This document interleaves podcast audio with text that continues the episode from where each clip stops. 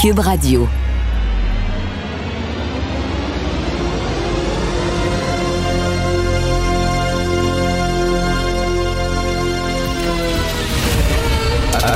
Attention, cette émission est laissée à la discrétion de l'auditeur. Les propos et les opinions tenues lors des deux prochaines heures peuvent choquer. Peuvent choquer. Oreilles sensibles s'abstenir. Richard Martineau. Martino. Un animateur pas comme les autres. Richard Martineau. Cube Radio. Bon mardi tout le monde, merci d'écouter Cube Radio. Donc, Michel Brûlé serait mort dans un accident de vélo au Brésil. Là, tout le monde euh, a mis le conditionnel et euh, j'entendais tantôt euh, Benoît Dutrisac qui était avec Pierre Nantel et Mario Dumont, puis lui semblait semblait mettre un bémol à ça en disant écoute, ça, ça m'étonnerait pas, vu le personnage de Michel Brûlé, que peut-être il aurait peut-être fait fait croire à sa mort. Euh, euh, Mario disait qu'au Brésil, c'est le genre de pays où c'est assez facile de payer des policiers, de faire faire de faux documents. Et euh, est-ce qu'il est en vie, est-ce qu'il est mort? Je sais pas, ça va faire partie maintenant de, la mythologie de Michel Brûlé. Mais je vais vous raconter, moi, c'est qui ce gars-là, parce que c'était un méchant moineau ce qu'on dit un méchant moineau, un Christi de personnage. OK, dans les années 80, il y avait vraiment une effervescence à Montréal, une effervescence culturelle. C'était le début du journal Voir, c'était le début de Musique Plus, il y avait de nouvelles voix qui se faisaient entendre. C'était les débuts de plusieurs euh, grands metteurs en scène. Robert Lepage commençait, présentait ses premières pièces, Gilles Maheu et Carbone 14, Michel Lemieux, c'était Cabaret Neige Noire aussi, qu'on allait voir. Christian Mistral commençait à publier ses premiers romans. Bref, il y avait, il y avait une effervescence, il y avait une nouvelle génération qui montait. Et euh, c'est très intéressant. Et dans les bars, ben, tu sais, vous savez comment c'est dans les bars. quand tu es, en vingtaine, tu sors dans des bars, tu rien que ça à faire. Tous les soirs, tu es dans des bars, puis tu as 5-6 places que tu fais là, tout le temps. C'est tout le temps et même. À l'époque, c'était moi, le hasard sur euh, Ontario, coin Saint-Hubert. Il y avait aussi les foufounes électriques où on se tenait. Il y avait le passeport sur Saint-Denis. Il y avait une coupe de places comme ça. Et il y avait toujours des personnages. Quand, quand, tu sors dans des bars, c'est tout le temps le même monde. je me tenais dans les bars du... Euh, plateau Mont-Royal à Montréal, c'était toujours les mêmes mondes, on se rencontrait tous, puis tout ça, on connaissait tout le monde. Et c'était l'époque du trafic de cigarettes au vu et au su de tous. Alors, régulièrement, dans, les bars, mettons vers 10 heures le soir, on attendait le gars, là, je sais pas comment il s'appelait, mettons Johnny, il faisait le tour des bars, il arrivait avec un gros sac de poubelle vert, et là, il saluait le portier, puis saluait le propriétaire, puis le gérant, puis il rentrait, puis lui, vendait des cigarettes euh, sans taxe pas de taxes en dessous de la table parce qu'il allait les acheter, des cigarettes à plumes dans les réserves amérindiennes, puis il coulait ça dans les bars. Puis c'était comme c'était comme c'était pas c'était pas caché là. T'allais pas dans les toilettes là, pour acheter des cigarettes. C'était du trafic de cigarettes, mais qui était quasiment officiel. Tout le monde connaissait le gars. On, on l'attendait à l'époque. Je fumais, puis j'attendais qu'il arrive. On, on, achetait nos paquets de cigarettes sans taxes et tout ça une autre époque. Et il y avait toujours une coupe de personnages vraiment particuliers, comme à chaque génération, il y a des personnages particuliers. Les jeunes aujourd'hui qui sortent, euh, ils, disent, ah oui, ils connaissent telle place, puis telle place, puis tel gars, puis telle fille qui se tiennent là, puis ça, bon. Alors, entre autres, il y avait un gars qui s'appelait Renaissance. Je me souviens fort bien, lui était toujours au Fofone électrique. Et euh, ben, c'est pas son vrai nom, bien sûr, Renaissance, mais tout le monde le connaissait sous le nom de Renaissance. Et lui, il se tenait immobile, en pleine piste de danse. Il se tenait immobile, il avait un bras dans et avec son autre main, il ouvrait son briquet, puis il mettait la flamme très, très près de son œil. Puis il était comme ça tout le long de la tourne de même. Un bras dans avec la flamme de son briquet près de son œil. Un esprit de numéro, une bébête à poil incroyable. Tout le monde le connaissait, Renaissance, faisait son show au Fofun tous les soirs. À un moment donné, on a appris qu'il était mort du sida. Bon, il y avait des personnages. Et un des personnages qu'il y avait, c'est un gars qui s'appelait Michel Brûlé, qui faisait le tour des bars pour vendre ses romans. Lui, il écrivait des romans et il photocopiait ça. Puis là, puis tiens, nous autres, on, on dans les bars, les gens te vendent de la dope, te vendent des cigarettes, mais lui, vendait des romans puis des poèmes. Fait qu'il se promenait puis là, il s'est tu d'acheter mon roman, 5 piastres ou 10 piastres ou 7 piastres? Puis il arrivait, puis une cinquantaine de pages. Puis c'est lui qui écrivait. Puis là, ah non, Michel, ça arrête de faire chier avec ton roman. Là, si toi prends une bière, ça non, non, non, il faut que je vende mes romans. Puis là, il allait dans un autre bar, ça tu d'acheter mes romans, puis tout ça. Le gars, il était vraiment, là, euh, il voulait il était ambitieux c'était un commis voyageur. Au lieu de vendre des brosses, il vendait ses romans. Donc, à un moment donné, il a commencé à vendre des romans comme ça à gauche et à droite. Il a fait, je sais pas comment il a fait un petit peu d'argent. Il a parti sa maison d'édition. Puis là, soudainement, il est devenu comme un mania de l'édition. Puis là, ça n'a pas surpris personne parce que dans le milieu, on disait, on le connaissait quand, quand il commençait. Puis c'est quelqu'un, il lâchait pas. Il voulait pas. Quand il y avait un objectif, là, il était vraiment mordu.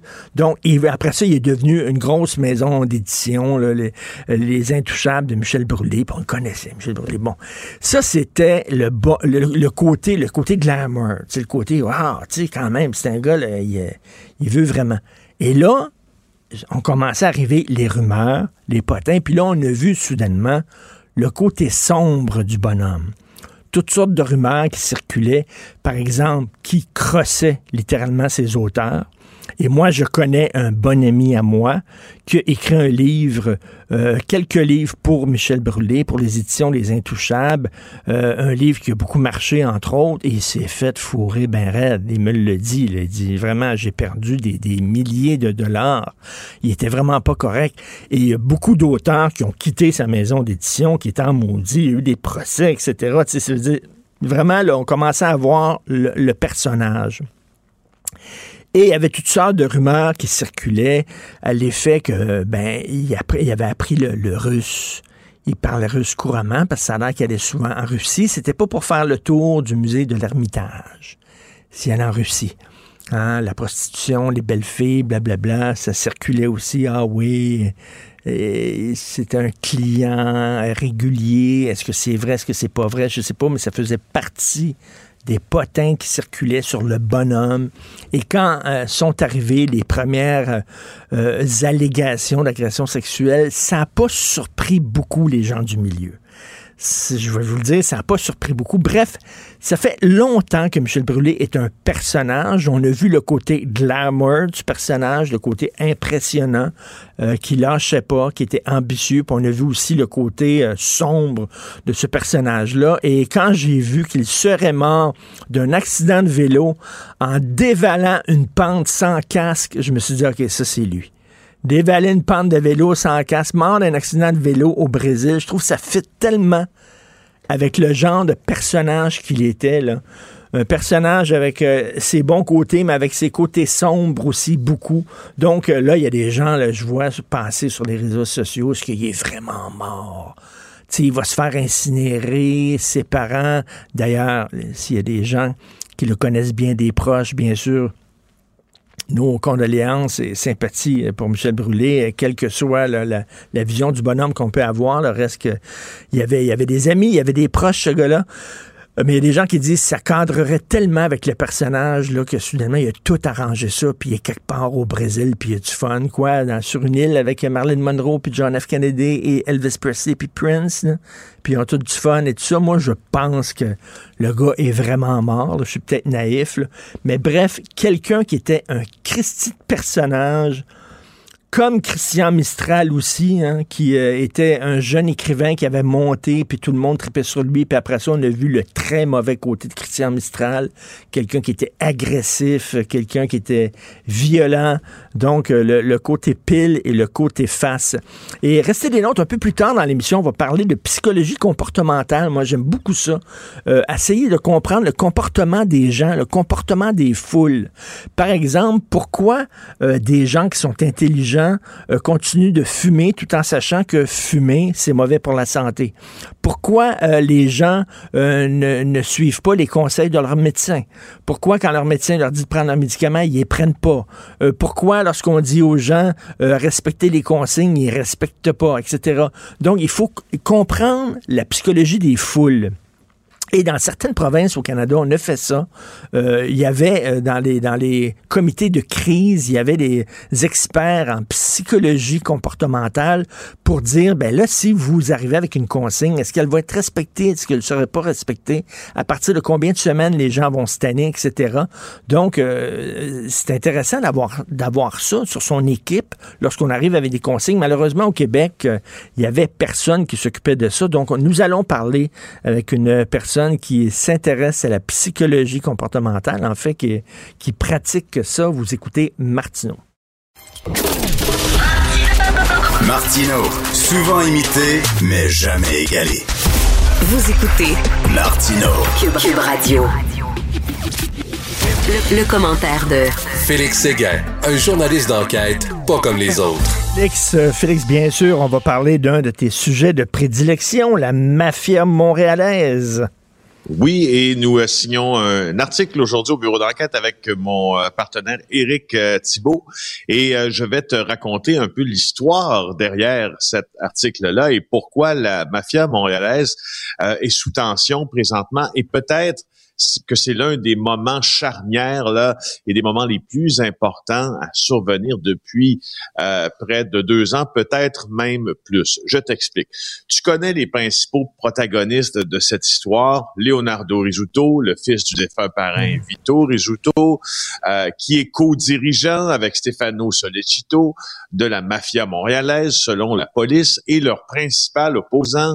Reynald Desjardins, qui est le seul euh, canadien-français à avoir intégré, entre guillemets, les rangs de la mafia, un caïd notoire euh, qui euh, qui a été libéré de prison il y a un peu plus là d'un mois après avoir été incarcéré pour avoir comploté le meurtre de l'aspirant parrain Salvatore Montagna en 2011. Alors, voici les protagonistes de l'histoire. Maintenant, voici ce qui est en train de se passer. Donc, Monsieur Reynald Desjardins, qui, euh, au cours de sa carrière criminelle, était euh, assis tout près de Vito Rizzuto à un certain moment donné, a eu un froid avec Vito Rizzuto. Ça en a fait donc, ça en fait un opposant euh, au clan Rizzuto. Et là, lorsqu'il est sorti de prison il y a un mois, d'aucuns disaient qu'il était pour venger d'ailleurs euh, certains événements qui qui se venger en fait en tentant probablement de chercher euh, chinoise à, au clan. Alors, c'est en train de survenir tout ça. En tout cas, c'est ce que la police pense. Voici pourquoi. on était, disons, quelques jours, euh, on était il y a deux semaines environ, et euh, M. Rénal Desjardins, qui est sous le coup d'une libération euh, sous surveillance, a demandé au service correctionnel, qui gérait toujours sa liberté sous surveillance, de pouvoir avoir une permission spéciale pour aller à Montréal. Alors, les policiers de Laval, où il demeure, sachant cela, en ont profité pour faire une filature euh, sur mhm. lui. Et là, on l'a suivi. Et on réalisait qu'il était le passager euh, du véhicule conduit par sa femme et qu'il y a un autre véhicule qui, pas loin derrière, s'arrêtait à tous les endroits où Rénal de Desjardins s'arrêtait. S'arrêtait au dépanneur, le véhicule n'était pas loin. Il s'arrêtait à l'épicerie, même chose. Alors, on a réalisé finalement que ce véhicule n'était pas quelqu'un qui en voulait à Rénal Desjardins, mais plutôt un garde du corps de M. Desjardins qui s'appelle Jean-Charles Dénommé. Un homme qui était lui aussi en libération conditionnelle. Euh, et finalement, ça a donné la, possibilité aux policiers de révoquer la libération conditionnelle de Rénal Desjardins, puisqu'il côtoyait un criminel, Jean-Charles Dénommé, qui était son garde du corps, qui lui aussi n'avait pas le droit de se trouver avec Rénal Desjardins. Donc, boum, les deux euh, ont été renvoyés en prison. Mais là, là, le poteau rose, il arrive. C'est qu'en fouillant les affaires de Jean-Charles Dénommé, on a trouvé une liste euh, de, de, de, véhicules, euh, marques, modèles, plaques d'immatriculation correspondant aux ennemis de Rénal Desjardins, oh, donc oh. aux membres du clan Risuto. Et en tête de liste trônait euh, le, détail complet, les détails complets concernant la plaque d'immatriculation et le modèle de véhicule que conduisait Stefano Solecito. Alors, euh, oh. là, ça, ce que ça nous dit, c'est qu'il y a des, il y a des opérations de surveillance qui sont en train de d'avoir cours à Montréal, d'un côté comme de l'autre, parce qu'on a aussi appris que euh, chez Rénal de Desjardins, il y aurait un homme probablement associé au clan ennemi qui aurait été vu en train de prendre des photos devant la résidence de M. Desjardins, selon une plainte que ses voisins ont logée à la police. Donc, ça, sent, ça sent la guerre. Écoute, ça sent pas bon. Ça sent pas bon, cette affaire-là. faut rappeler que ces deux clans-là ont les moyens financiers, opérationnels de se venger et on, toutes les sources policières convergent euh, en ce sens. Il n'y a pas, il n'y aura pas de belle fin à ce conflit euh, qui dure depuis plus d'une quinzaine d'années maintenant entre Rénal Desjardins et les factions siciliennes de la mafia montréalaise, si bien que, écoute, écoute bien ce que je vais te dire là, tant la GRC, le SPVM que la Sûreté du Québec sont, ces corps de police-là sont tous allés voir soit Reynald Desjardins, soit Stefano Solecito, soit Leonardo Mhm. Rizzuto, soit Pietro D'Adamo, un importateur de cocaïne lié au clan Rizzuto, pour leur dire, écoutez, votre vie est en danger. Ah, on oui. a des craintes que votre... on- parce que la police, comment ça fonctionne, ça, Richard? La police doit avertir euh, les, les, les individus du monde criminel quand ils sont au courant qu'il y a des craintes pour leur vie. Ils se doivent d'aller les voir en disant, écoute, on a capté telle ou telle information, tu dois surveiller tes allées et venues puisqu'il y a un danger pour toi. Mais pourquoi, Alors- pourquoi ils se disent pas, de toute façon, ils se tuent entre eux autres, ça va en faire deux de moins, trois de moins, quatre de moins?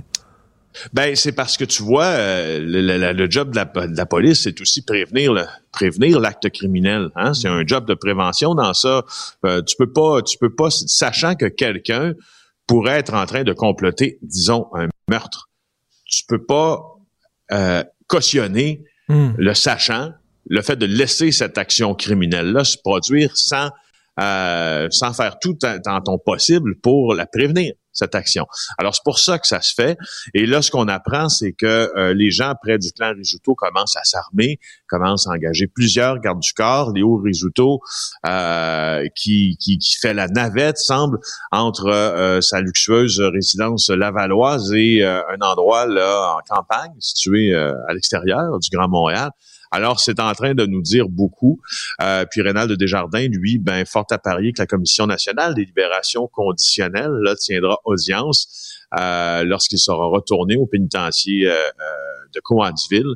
Et puis, on regardera si sa libération est révoquée, parce que si sa libération est révoquée, lui il va sortir de prison en 2022, si, euh, si mon information est fidèle. Par contre, vas-y. Oui, oui, mais, mais, mais Félix, je voudrais savoir pourquoi, euh, comment ça, Rénal Desjardins, comme tu le dis, qui est un, un Québécois euh, tricoté serré, a pu monter si haut dans la mafia italienne? Comment ça fait qu'on a fait une exception pour lui? Parce que Rénald Desjardins était euh, très près du euh, mafieux très influent Joe Di Malo, euh, qui a Mhm. été assassiné là, lorsque Vito Rizzuto est sorti de prison. Donc, Rénald Desjardins, c'est l'époque des cabarets, c'est l'époque euh, du centre-ville foisonnant à Montréal, avec euh, Monsieur Di Malo, qui lui était euh, un joueur extrêmement influent. Donc, ils ont des liens familiaux. Euh, parce que euh, je crois, si ma mémoire est fidèle aussi, que euh, M. Desjardins avait eu une, une liaison avec euh, l'une des filles de M. Dimanlo, je crois. Donc, il y a un lien là. Et ce lien-là s'est matérialisé en appartenance criminelle.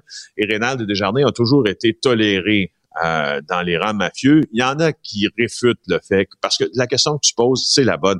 Il y en a plusieurs Oui. qui réfutent le fait que M. Desjardins puisse vraiment appartenir, comme on le dit, à la mafia. On pourrait peut-être dire que c'est un chef de clan, mais tu sais, quand tu, la mafia, il faut que tu sois italien.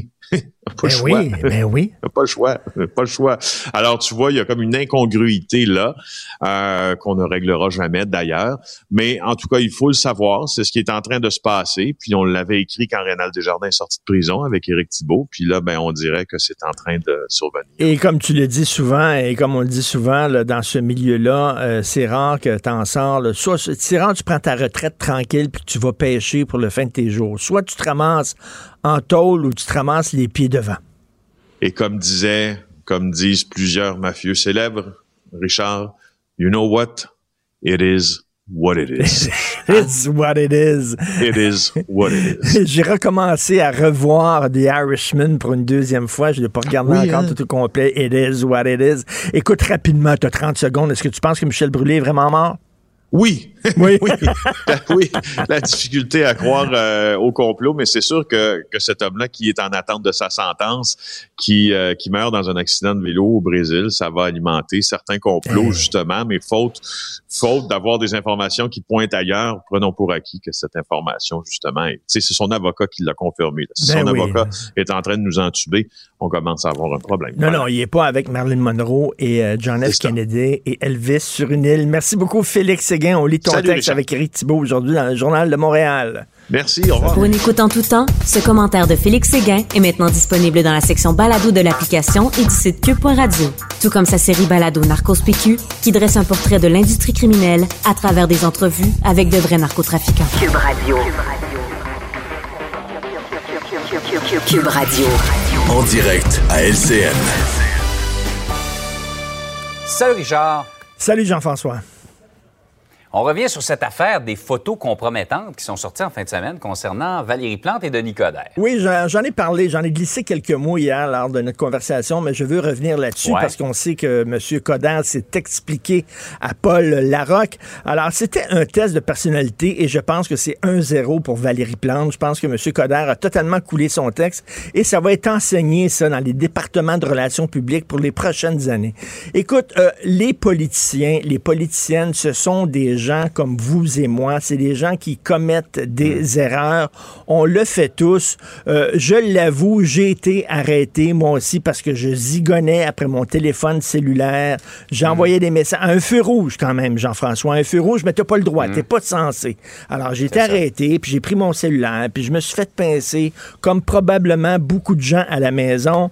Euh, Madame Ben Plante, ben oui, ça, ça arrive. Madame Plante s'est fait pincer. Elle, elle, n'allait pas vraiment respecter les consignes sanitaires. Elle n'est pas la seule, j'en suis convaincu. Ben Il y a d'autres élus qui ont fait la même chose. Valérie Plante, qu'est-ce qu'elle a dit? Elle a dit oui, c'est vrai. J'ai fait une erreur, ça n'a pas de sens. Elle a répondu, un, rapidement, et elle a répondu, deux, franchement.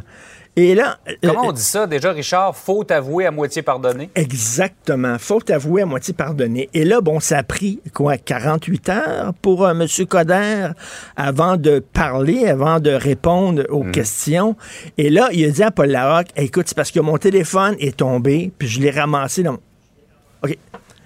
Quand tu es en sixième année, Jean-François, même si ton chien a effectivement mangé ton devoir, dis pas mon, le- mon chien a mangé mon devoir, dis-le pas. Personne va le croire, tu comprends? T'es mieux de dire je l'ai pas fait, même si c'est vrai, là. Même s'il l'a c'est ça. bouffé, ton même si ta grand-mère est morte pour la deuxième fois, dis-le pas. OK? Dis- Dis-le pas. Alors ça, il y a personne hier. Tout le monde a dit voyons donc. Et un des problèmes avec M. Coder lorsqu'il était maire de Montréal, souviens-toi les cachotteries qu'il nous faisait concernant la Formule E. Hein? Ouais. Le coût de ça, combien ça avait coûté, l'argent qu'on avait perdu, tout ça. Il disait qu'il connaissait pas les chiffres. Tout le monde savait qu'il connaissait les chiffres, qu'il voulait pas les dire parce qu'il était en campagne électorale. On avait l'impression qu'il nous mentait. On le trouvait arrogant. Monsieur Coder arrive en disant j'ai changé, il fait le tour de toutes les talk shows. Je ne suis plus le même homme. J'ai eu des problèmes personnels. J'ai vu la lumière. J'ai changé. Physiquement, il a changé. Mais là, il fait des cachotteries sur une niaiserie. Son téléphone Mhm. cellulaire. Monsieur Coder, oui, j'étais au feu rouge. Oui, j'ai texté. Ouais. Voilà. Il n'y a personne qui aurait ça. capoté On a l'impression, Richard, que c'est un, petit incident. C'est rien de majeur. Ben non, c'est rien de ça majeur. va le suivre comme une roche dans son soulier. Oui, c'est un détail, c'est pas super important. On Ouais. parle pas de corruption puis tout ça. C'est vrai que c'est un non, test, comme on dit en, en- en français, un test de caractère. Hein, ça teste ton caractère, savoir qui tu es, qu'est-ce que t'as dans le ventre. Et là, on se dit, ben s'il est prêt à mentir pour une niaiserie comme ça. Alors, il y a peut-être des gens qui se posent Ouais. des questions. Je trouve qu'il a coulé vraiment son test. Donc, 1-0 Valérie Plante là-dessus. Mais le match n'est pas terminé. On est qu'au début euh, de, cette partie-là. Des fois, des fois, tu peux traîner de la patte et finalement gagner. On l'a vu. On verra. On l'a vu hier. Par ailleurs, c'est terrible cette histoire-là. Ça nous ramène dans un passé pas très glorieux et pas si loin que ça de nous. C'est 215 enfants autochtones euh, dont les restes ont été retrouvés dans une fosse commune en Colombie-Britannique. Écoute, dans une fosse commune, ils ont été jetés dans une fosse commune comme un sac de poubelle. 150 000 enfants autochtones et inuits qui ont été placés de force, vous le savez, dans des pensionnats. On voulait les extirper de leur milieu. On voulait euh, qu'ils parlent anglais, qu'ils arrêtent de parler autochtone. Finalement, on disait que c'était des sauvages, puis il fallait les civiliser.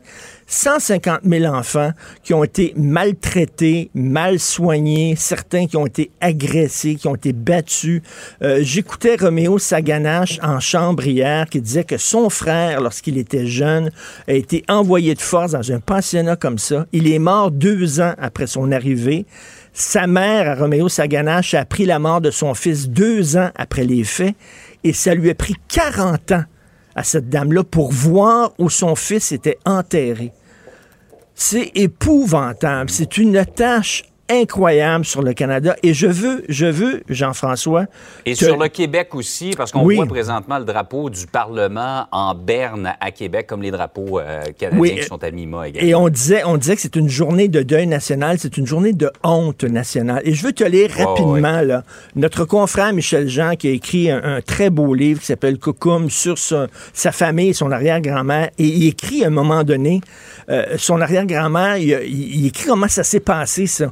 Il y a eu quatre hydravions qui sont arrivés sur le territoire où elle vivait. Ok, quatre hydravions, des, euh, des camions et une berline noire. Alors, les hydravions se sont posés, les fonctionnaires sont sortis de la berline. Dans les camions, il y avait des agents de la GRC. Ils ont dit tous les enfants de 6 à 15 ans, dans une heure, il faut qu'ils soient prêts. On les amène dans des pensionnats. Vous avez une heure pour les préparer, Eh, faire leur bagage. Ces gens-là n'avaient pas été avertis. Et là, voici ce qu'on a dit à ces gens-là. Vous n'avez pas d'argent pour les éduquer et les nourrir comme ils ont le droit. Regardez-les. Vos enfants savent ni lire ni écrire, sont maigres, ils ont l'air des vrais sauvages. Au pensionnat, on va les nourrir et les loger convenablement. Ils vont apprendre à lire et à écrire. Ce sont les religieux qui vont s'en charger. C'est mieux pour eux ainsi. Tous les enfants de 6 à 15 ans vont aller à l'école. Préparez vos affaires. Les avions repartent dans une heure. Ils ont pris les enfants, ils les ont mis dans les hydravions que raconte Michel Jean, puis ils sont partis alors que les mères et les pères pleuraient. C'est comme ça qu'on a traité. Et on voit comment là- ça s'est terminé pour plusieurs. Écoute, euh, vraiment, là, après ça, là, quand, quand ils mouraient après deux, trois ans, soit de maladie, soit de sévices, on les prenait comme des sacs de poubelle, puis on les soignait dans, des, dans des fosses communes. Alors là, ce qu'on ce qu'on ce qu'on va faire, c'est qu'on va faire le tour de tous les pensionnats pour voir est-ce qu'il y en a d'autres fosses communes comme ça. Et là, moi, là, on envoie des fois des Amérindiens là, qui sont sans abri sous l'après-midi, puis tout ça, mais c'est des gens qui ont été acculturés, c'est des gens qui ont été extirpés de leur milieu. C'est, on leur a dit, votre langue, elle est pas belle, votre culture, elle est pas belle. On a, on a agressé leurs enfants. Euh, écoute, pas étonnant que ces gens-là se retrouvent soudainement totalement poqués, là. Et c'est épouvantable. Et souvent au Canada, on, se dit qu'on est, on est moins pire qu'aux États-Unis. On- C'est épouvantable, les États-Unis, leur histoire. Mais nous, on a une histoire toute propre. Jean-François, ce qu'on a vu, ce qu'on a appris cette semaine, c'est horrible. C'est loin d'être glorieux. C'est loin d'être... j'ai- J'expliquais ça à mon fils de 13 ans. là, il avait les yeux grandement, mais il n'en revenait pas que dans son pays, on a traité des gens comme ça. On a un devoir de, de mémoire et, et de, de fouiller cette histoire-là, effectivement, ce cette page euh, assez peu glorieuse de notre fait. passé. Bonne journée. Hey, Richard, passe une belle journée. Bonne journée tout le monde. Joignez-vous à la discussion. Appelez ou textez le 187 Cube Radio 1877 827 2346. Alors, concernant la pandémie, on dit c'est terminé, c'est terminé. À la fin de l'été, c'est fini. On va reprendre la vie. Oui, nous, en Occident, peut-être. Nous, au Québec et au Canada, peut-être. Mais il y a des pays où c'est loin d'être terminé. Au Pérou, en Inde, en, Haïti, c'est euh, vraiment épouvantable ce qui se passe là-bas. Est-ce qu'on devrait partager nos vaccins? C'est ce que croit Dr. Joanne Liu, qui est avec nous. Elle est médecin, bien sûr, au CHU Saint-Justine, membre du panel international indépendant sur la COVID-19 et ancienne présidente de l'organisme Médecins sans frontières. Bonjour, euh, Madame Liu. Bonjour. Alors donc, euh, vous voudriez bien sûr qu'on partage nos, nos vaccins. Est-ce qu'on en a euh, de, de surplus ici? Ben, le- Qu'est-ce qui s'est passé? C'est qu'on sait que les pays euh, nantis, donc c'est une poignée de pays, ont en fait euh, commandé en préachat à peu près 4,6 milliards de vaccins euh, pour une population représentant 1,16 mi- milliards de personnes. Le Canada fait partie de ces pays-là. Donc, on sait qu'éventuellement, on va avoir probablement des vaccins de, de l'ordre de on- deux à trois fois qu'on pourrait vacciner la population. Donc, moi, ce que je- mon propos, c'est, et ce que le panel dit, c'est les, pays qui ont surcommandé des vaccins, s'il vous plaît, aussitôt que vous pouvez mobiliser ces vaccins-là dans les pays qui en ont besoin, qui aujourd'hui n'ont toujours pas vacciné leur population euh, de travailleurs de première ligne et leur population vulnérable. Donc, c'est c'est euh, c'est vraiment un appel simple. Je sais que le, le directeur général de l'OMS a été une étape plus loin, qui a dit, ben, les pays, vous avez tellement avancé dans votre vaccination et que maintenant vous êtes rendu à l'étape de vacciner des gens qui sont beaucoup moins susceptibles à la COVID-19, notamment euh, la tranche d'âge adolescence. Peut-être que vous pouvez pas arrêter cette vaccination-là, mais commencer dès que vous arrivez à partager euh, quand vous avez atteint ce niveau-là. Donc c'est euh, c'est juste une question de se dire si on continue dans la même voie qu'on est, certes excellent pour le Canada, excellent pour le Québec, vous l'avez dit vous-même, mm. mais euh, le reste du monde va continuer à se batailler contre la COVID-19 et ça a différents risques, notamment le risque de permettre un virus qui va se muter et éventuellement avoir une mutation qui va échapper à la protection des vaccins développés ou tout simplement avoir un, deux mondes parallèles, un monde COVID et un monde non COVID. C'est ça. Vous savez, moi, je me dis toujours, il faut jamais sous-estimer l'égoïsme des gens.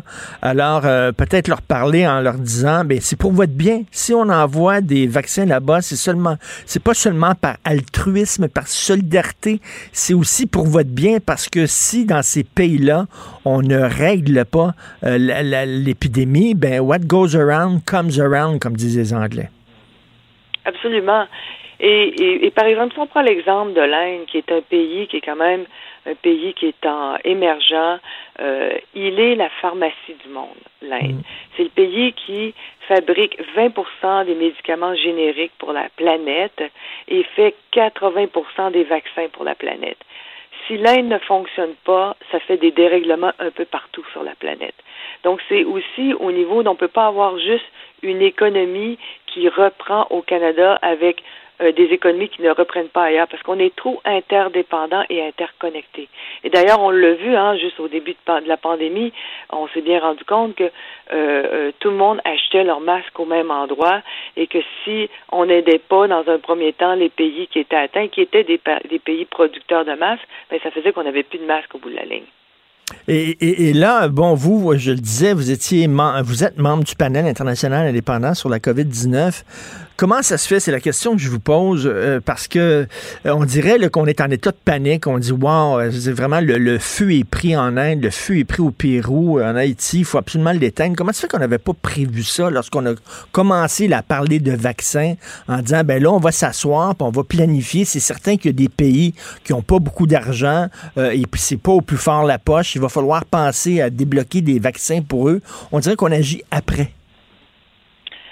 Ben, c'est un excellent commentaire et en fait, c'est que ça a été réfléchi, mais réfléchi d'une façon pas complètement, je voudrais dire, euh, euh qui, qui, permettait de regarder tous les scénarios. En fait, il y a eu cette fameuse plateforme-là d'accélération pour la recherche et développement qui s'appelle ACTA, pour lequel le Canada a énormément contribué, presque de l'ordre de 1 milliard euh, de dollars, et que sous cette, cette euh, plateforme-là, il y a une autre plateforme qui s'appelle COVAX, qui est en fait la plateforme qui permet de repartager les vaccins. Et initialement, c'était pour être euh, une espèce de pot commun pour tout le monde, et on était pour repartager, repartager les vaccins qui étaient pour être développés et mmh. manufacturés, produits pour tout le monde. Qu'est-ce qui s'est passé? C'est que les pays nantis ont fait des deals en bilatéral avec les manufacturiers, avec les industries, et ça s'est, ça s'est résumé à une plateforme de repartage pour les pays à bas et moyens revenus. Mais ce qui se passe en fait, c'est que vu qu'on n'a pas beaucoup de, de, de de capacité de production, ben en gros, c'est que tous les gens qui ont fait euh, des achats euh, en, en, amont, ben, se font servir en premier. On dans le pot. Oui, c'est ça. Et le restant va à travers cette plateforme-là. Et là, qu'est-ce qu'on se rend compte? C'est qu'on a un manque cruel de vaccins à repartager. Et, là, bon, vous dites, c'est parce qu'il y a comme un double discours, et je, suis un peu mêlé, j'aimerais que vous m'aidiez à mieux comprendre, docteur Liu. Vous dites d'un côté, euh, est-ce que c'est vraiment nécessaire de vacciner les jeunes qui ne sont pas à risque? Prenons ces vaccins-là, envoyons-les, bon, dans, ces pays pauvres-là. OK, je comprends. Mais d'un autre côté, aujourd'hui, on nous dit, il n'y aura pas de balle de finissant. Les jeunes de 15-16 ans pourront pas se réunir parce que c'est dangereux, ils pourront l'attraper. Ben, c'est dangereux ou c'est pas dangereux pour les jeunes? Parce que si effectivement, ils sont pas risque. Euh, bon, OK, on les fait pas vacciner, mais sauf qu'on leur permet alors de, se rassembler puis de sortir dans des parcs. Je comprends oui, pas. Cela dit, moi, moi, moi j'ai pas fait le commentaire de, de- par rapport aux adolescents. C'est le directeur général de l'OMS Oui, oui, non, qui a poussé, qui a poussé l'enveloppe. Le panel indépendant, nous, qu'est-ce qu'on dit? C'est s'il vous plaît, repartagez votre surplus. C'est dans nos recommandations. On a, on a, on a, on a quatre grosses recommandations immédiates et une de celles-ci, c'est s'il vous plaît, les pays qui ont, qui ont fait des, des, des préachats plus, plus que leur population et qui, euh, qui savent qu'ils ont des surplus, s'il vous plaît, dès lors, euh, engagez-vous à repartager ces vaccins-là. Et, et la réaction du Canada, est-ce que le Canada est prêt à s'engager pour ça? Ben, on attend, on attend, euh, on attend. Il y a eu quand même une promesse que oui, on n'était pas pour garder notre surplus, mais on n'a pas encore la, la, le plan final. Donc moi, j'ose espérer qu'il va y avoir une déclaration au G7 euh, la semaine prochaine par rapport euh, au Canada, parce que je pense que c'est une question aussi de leadership en santé mondiale, de leadership euh, de solidarité, et j'espère euh, vraiment fortement que euh, notre premier ministre va arriver avec une nouvelle de oui, on repartage, c'est comme ça qu'on va faire. Euh, oui, on veut aussi lever euh, les, les, les brevets pour euh, les produits de la COVID-19 Ben et oui. s'assurer qu'il y a une production à travers le monde parce que on sait que si on a à vivre avec la COVID-19, ça veut dire que c'est une vaccination annuelle pour la population planétaire et donc ça veut dire qu'il faut avoir une capacité de production de vaccins de 8 milliards, c'est pour une dose ou jusqu'à 16 milliards par année. C'est énorme, chose qu'on n'est pas capable encore de faire aujourd'hui. On est tous dans le même bateau, un grand, grand, grand navire avec chaque chambre qui est, qui est séparée. Chaque chambre, c'est un pays. Puis si l'eau entre dans une de ces chambres-là, c'est le bateau complet qui va couler. C'est comme ça qu'il faut expliquer aux gens, c'est ça. Oui, c'est probablement ça, oui. Oui, oui, on est tous dans le même bateau. Mais c'est, important de, d'en parler. Puis je pense que c'est important aussi de, de, de, de, de- d'accepter. Puis moi, c'est pour ça que le panel a été très clair, c'était sur les surplus, parce qu'on comprend aujourd'hui que dans votre audience aujourd'hui qui m'écoute, ils me disent ben moi j'ai un adolescent puis j'ai envie qu'il reprenne sa vie normalement, puis je sais qu'il est en souffrance aujourd'hui, puis il faut revenir à une certaine normalité et on entend ça. Et donc c'est pour ça que le panel indépendant a fait vraiment quelque chose que je considère comme recommandation qui est acceptable et recevable. C'est ça, c'est pas c'est pas des habillés euh, Jacques pour habiller Jean, là, mais c'est vraiment les surplus. Parce qu'on en a des surplus, ceux dont- qu'on qu'on n'utilisera pas, d'envoyer dans ces pays-là euh, pour, pour eux et pour nous aussi. Merci, docteur Joanne Liu. Merci beaucoup. Merci, bonne journée. Bonne journée. Gilles Proulx. Le où, quand, comment, qui, pourquoi ne s'applique pas sa ricanade? Parle, parle, parle, genre, genre, genre. Gilles Proulx. C'est ça qu'il manque tellement en matière de journalisme et d'information. Voici le commentaire de Gilles Proulx. Gilles, vous qui êtes historien, là, euh, les pensionnats là, où on a envoyé les Autochtones, et là, on voit, là, on a retrouvé les restes de 215 enfants dans un pensionnat, dans une fosse commune de pensionnat en Colombie-Britannique. C'est vraiment un des plus grands scandales de l'histoire du Canada. Ah, c'est renversant, c'est renversant de voir comment, somme toute, après la conquête et avoir eu les Indiens, surtout de l'Ouest canadien, de leur côté, mais ils ont vite méprisé pour les éliminer. On l'a vu avec Louis Riel, notamment, au Manitoba, et de voir avec quelle répugnance le pouvoir blanc, somme toute, regardait ces gens comme des quantités négligeables, voulant les assimiler, les annihiler, les enlever des foyers et euh, leur enlever leur propre langue, les élever dans leur schème à eux, et puis euh, tout en les traitant de seconde et de troisième zone, et qu'à la mort on les flanque sur un terrain comme ça, anonyme, exactement comme euh, les Russes, les Soviets avaient fait avec certains généraux polonais notamment. Et avec les Allemands également, ça se peut pas qu'on puisse imaginer ça encore de nos jours. Mais là, l'obsession de ces gens-là, mon cher Richard, les journaux et les médias en particulier, ça va être de fouiller, de gratter au maximum pour voir si au Québec, on n'a pas un collège semblable. Mais on sait que c'était, je veux pas qu'on dire qu'au Québec c'est le meilleur endroit au monde, mais c'était quand même moins pire au Québec qu'ailleurs au Canada. Mais cela dit, il va falloir faire le tour de tous les pensionnats, Gilles, puis voir s'il n'y en a pas d'autres fausses communes comme ça. Et on a vraiment pris les enfants. Là, je lisais, là, je lisais le livre de Michel Jean, là, euh, Coucoum, sur euh, son arrière-grand-mère, puis explique comment ça s'est passé. Là. Des hélicoptères qui arrivaient, des hélicoptères qui arrivaient. Là, ils, atterrissaient, ils allaient voir les Indiens, les Amérindiens, ils disaient, vous avez une heure pour nous donner vos enfants de 6 à 15 ans, faites les bagages, on les amène. Et là, ils mettaient les enfants dans l'hélicoptère, puis ils partaient, puis les parents avaient plus de nouvelles de ces enfants-là. C'est inimaginable de croire ça dans un pays moderne et généreux comme le Canada, de voir qu'on agissait en véritable nazi, de rentrer dans une communauté quelconque et là, vos enfants ne vous appartiennent plus, vous ne savez pas comment les élever, on va les éduquer à notre manière. Mais euh, c'était sûr que, historiquement parlant, le problème est moins intense au Québec parce que l'histoire de la Nouvelle-France se fait dans la vallée du Saint-Laurent et euh, il faut rappeler encore une fois que nous étions les alliés des dix des onze nations qui sont sur notre territoire. Ils étaient nos alliés. Et on a tenu 200 ans grâce à leur rapport. Et la preuve, c'est quand Amers prend le pouvoir, c'est de nous séparer d'eux au plus sacrant. Et écoutez, euh, je, veux parler, euh, habituellement on parle d'actualité avec vous, mais là je suis très curieux parce que j'ai lu un texte dans la presse sur votre passion pour Napoléon et euh, je suis en train de lire justement une très grosse biographie de Napoléon, puis je trouve ça absolument passionnant. Vous êtes allé à Sainte-Hélène, vous, l'île où on, le, finalement l'a exilé, où il est mort. Vous avez vu ça, là, sa, sa maison où il était là-bas?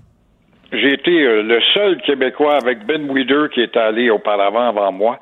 Et j'étais avec un groupe d'historiens français, euh, dont Jean Tullard, le pape des historiens napoléoniens. Euh, je ne sais pas quel ouvrage vous lisez actuellement. Moi, j'en ai lu une quarantaine, j'en lis encore.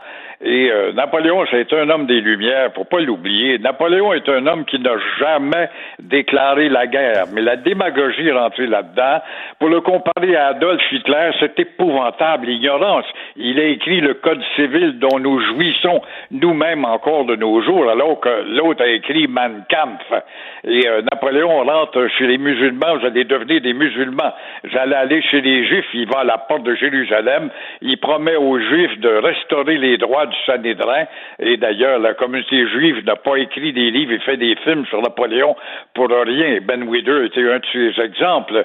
Il arrive à l'île de Malte, il instaure le droit justement de la synagogue donc, il était un homme des Lumières qui a été la prolongation de la Révolution française, mais a établi de l'ordre et évidemment, en déclarant des guerres, il a fait 60 batailles, dont euh, 56 de gagnées, comment, comme score, c'est assez bien, et à aucune occasion, c'est lui qui n'attaquait. Il avait hmm. constamment rendez-vous à des coalitions payées par l'Angleterre quel était son but, dans le fond? Il voulait créer une Europe unie. C'était un gars bien en avant de son temps. Et il aurait fait de Paris le Washington de l'Europe qu'on connaît aujourd'hui avec le, la, la, la, formation de, de, la grande mondialisation, dans le fond. C'est très intéressant. Et quand, quand il a fait la campagne, et quand il a fait la campagne en Égypte, il est parti en Égypte, il était accompagné de centaines de, de, de spécialistes, de savants, puis tout ça. Puis là, ça, c'est là que ça a commencé l'égyptologie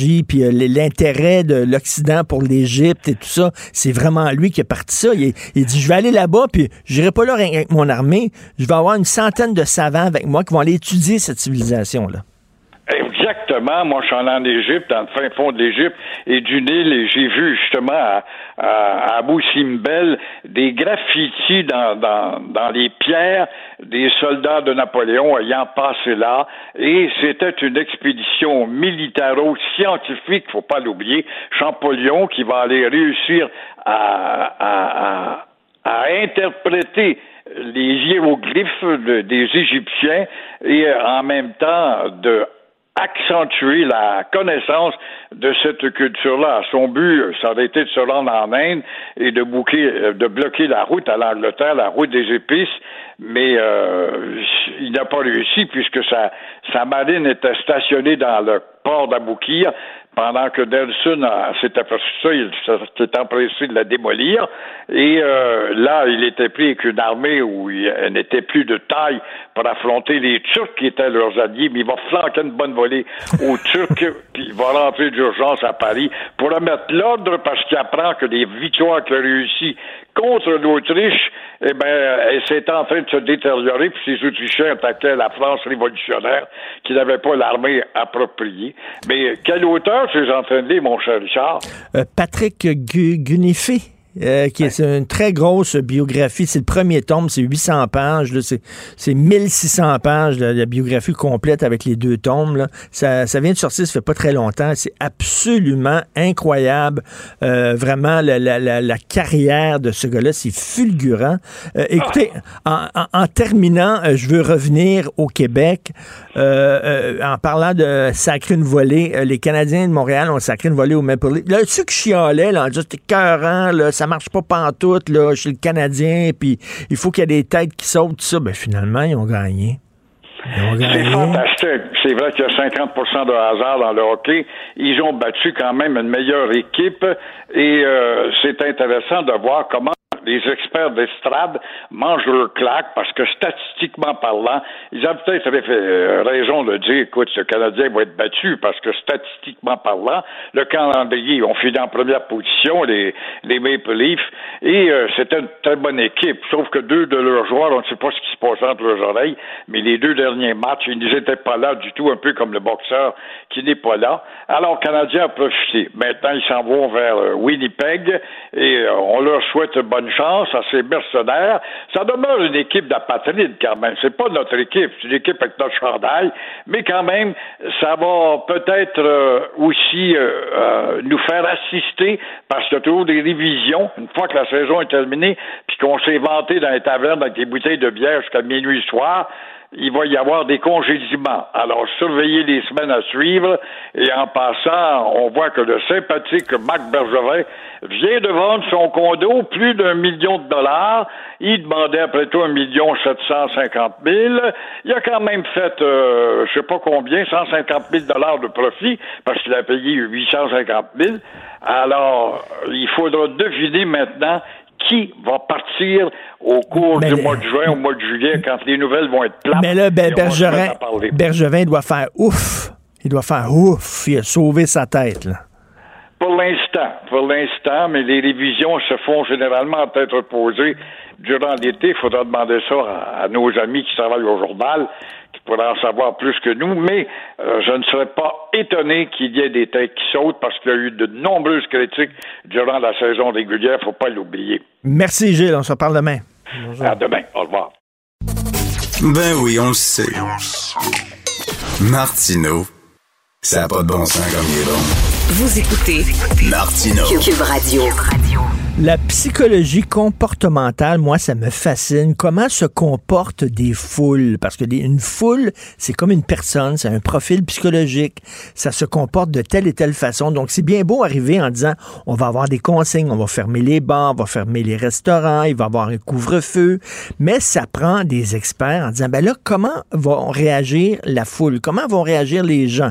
Euh, est-ce que ça prend quatre semaines avant que les gens se tannent? Est-ce que ça prend trois semaines? Quand vous allez faire lever le couvre-feu, comment va se comporter la foule? Est-ce que vous devriez le, lever euh, graduellement, d'un coup, etc.? Donc, dans certaines provinces, j'ai lu ça dans le Devoir la fin avril, dans certaines provinces au Canada, euh, sur le comité de crise, de gestion de crise, ben il y a des gens qui siègent, qui sont spécialisés en sciences comportementales. Ici, non. Au Québec, non. On, on arrive avec des consignes, mais c'est comme si personne leur dit, mais attendez, là, faut faire attention, les gens vont se comporter de telle et telle façon.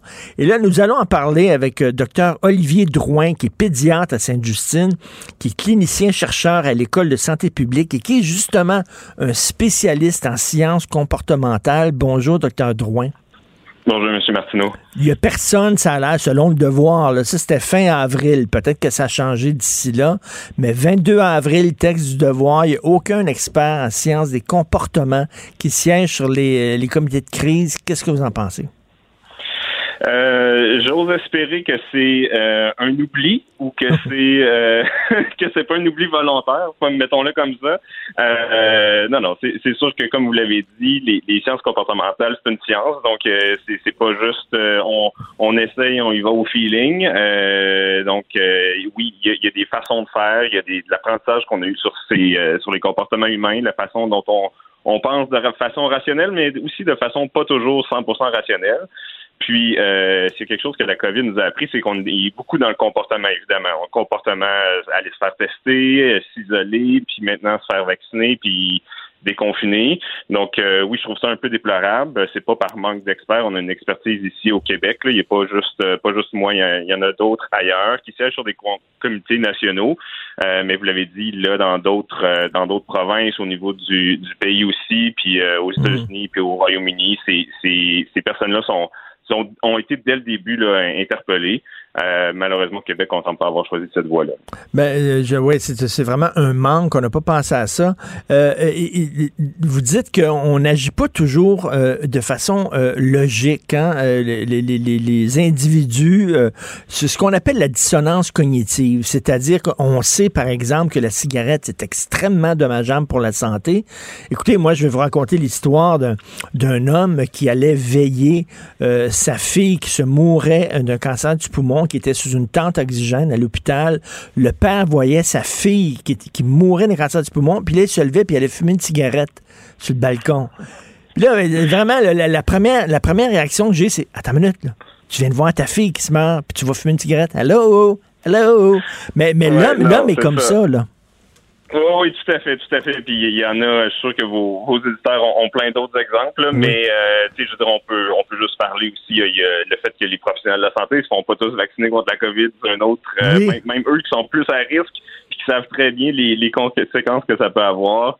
Euh, oui, donc c'est, c'est effectivement, euh, puis on, on réussit un peu à faire un un, deal avec notre conscience en bon français. Là, euh, vous vous souviendrez ceux qui, avant, avant ait les, euh, les restrictions sur le retour euh, de vacances, il y avait tous ces gens-là qui se disaient oui, mais moi, dans mon cas, c'est différent. Donc, on fait un peu un deal en se disant je sais que c'est pas bon, je sais que je me mets à risque, mais dans mon cas particulier, c'est différent.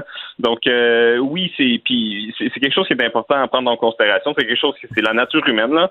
Euh, mm. puis on n'est pas toujours des machines à calculer qui faisons les pour et les contre. Il y a plein d'autres affaires qui viennent prendre qui ont, qui ont un impact sur, sur nos décisions. Fait que euh, non, non, vous avez tout à fait raison, puis on voit ça malheureusement de façon assez euh, fréquente. Puis ça a tendance à être négligé dans. Ben oui, les, gens qui vont voir leur médecin, qui écoutent pas les conseils de leur médecin, qui prennent pas leurs médicaments, etc. On est vraiment une drôle de bébite, l'être humain là. Euh, on n'agit pas toujours de façon intelligente. Et là, quand je vois les, les, les autorités semblent très surprises et déçues de l'attitude des gens en disant qu'ils font le Moi, je regarde ça, on, connaît le printemps au, Québec. le, printemps, on vire fou les Québécois parce que l'hiver a tellement été long puis tout ça. Et là, si on ajoute à ça des mois de confinement, moi, ça me surprend pas la réaction des gens qu'on a ouvert un petit peu la porte. Et je trouve ça, au contraire, surprenant que les autorités pensaient que les gens auraient il serait rentré très tranquillement là, en, ligne à la queue leu de façon disciplinée. Euh, vous, quand vous voyez ce qui se passe, c'est que ça, vous surprend?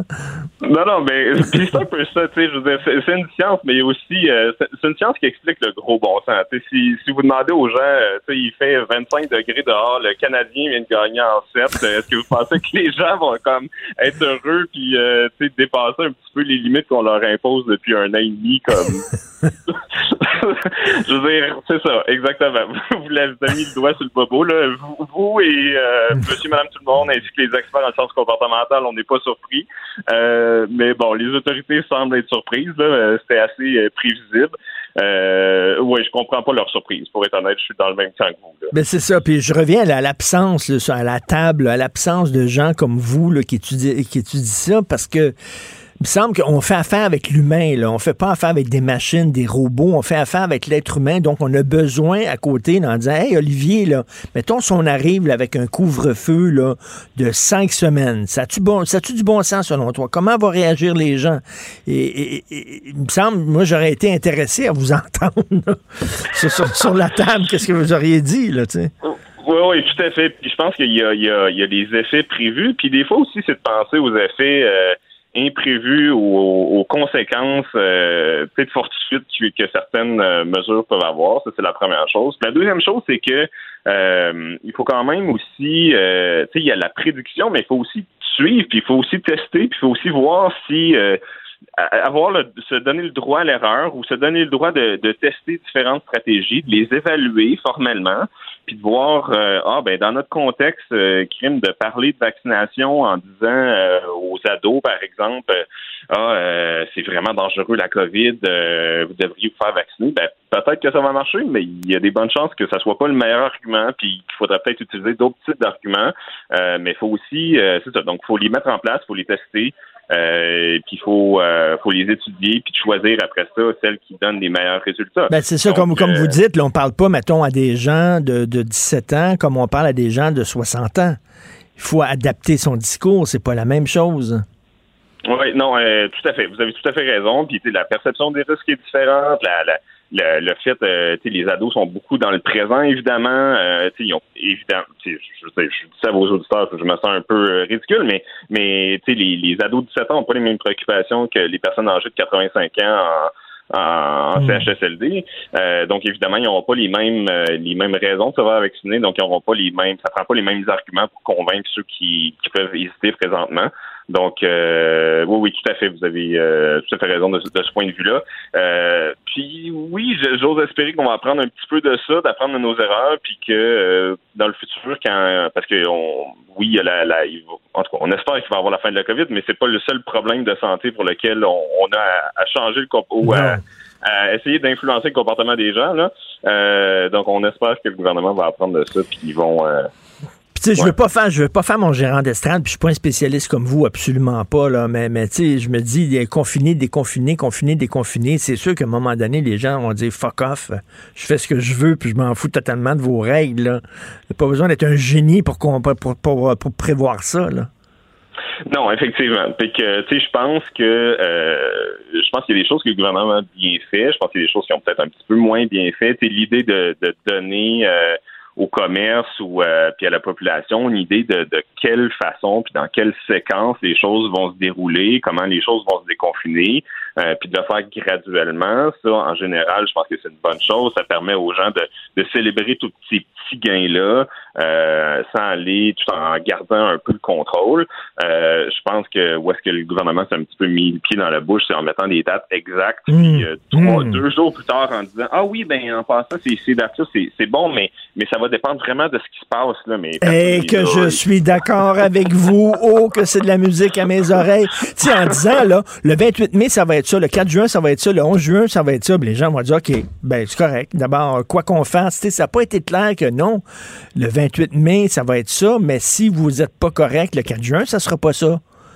Ben, c'est ça. Ils ont un peu peinturé dans le coin. Ben oui. je veux dire, les, les, les, journalistes, les, les, les, reporters, la population générale, ça fait un an et demi qu'on regarde les chiffres du gouvernement qui sortent tous les jours à 11 heures. Euh, ça n'aurait pas été très, très compliqué de dire, euh, donc ça va être ça à condition que le nombre de cas soit plus faible que X, puis que les hospitalisations soient... Pas en augmentation. Euh, déjà ça, euh, d'emblée, puis de coupler ça aux dates, euh, je pense que ça aurait été comme probablement plus prudent. Mais en tout cas, pour l'instant, ça va hmm. bien, on se croise les doigts, mais mais, mais j'ai peur de la réponse de la population si jamais on leur dit dans deux semaines, ouais, finalement, les restaurants qui sont ouverts, on va comme les refermer oh, parce que ça a un peu dérapé. Oh, non, mais je le souhaite pas du tout, M. Martineau, mais, mais il reste que on aurait pu quand même un peu parer le coup, euh, chose qu'on a décidé de pas faire. Là. Euh, est-ce que est-ce que c'est est-ce qu'on est allé à l'aveugle, est-ce qu'on a fait un peu de, de, politique plus que de santé publique? Euh, je laisse euh, je vous laisse euh, décider. Et mais bon. en, terminant, les gens qui sont qui sont tombés dans le complotisme, la méfiance envers les autorités, tout ça, vous, en spécialiste des comportements, est-ce que ça vous a étonné? Euh, non, c'est pas étonnant du tout. Je veux dire, les, questionnements et les inquiétudes à propos des vaccins, c'est quelque chose qui existe depuis depuis longtemps. C'est juste qu'on évidemment en entendait un, Bon, on entendait un peu parler, mais c'était moins à l'avant-plan.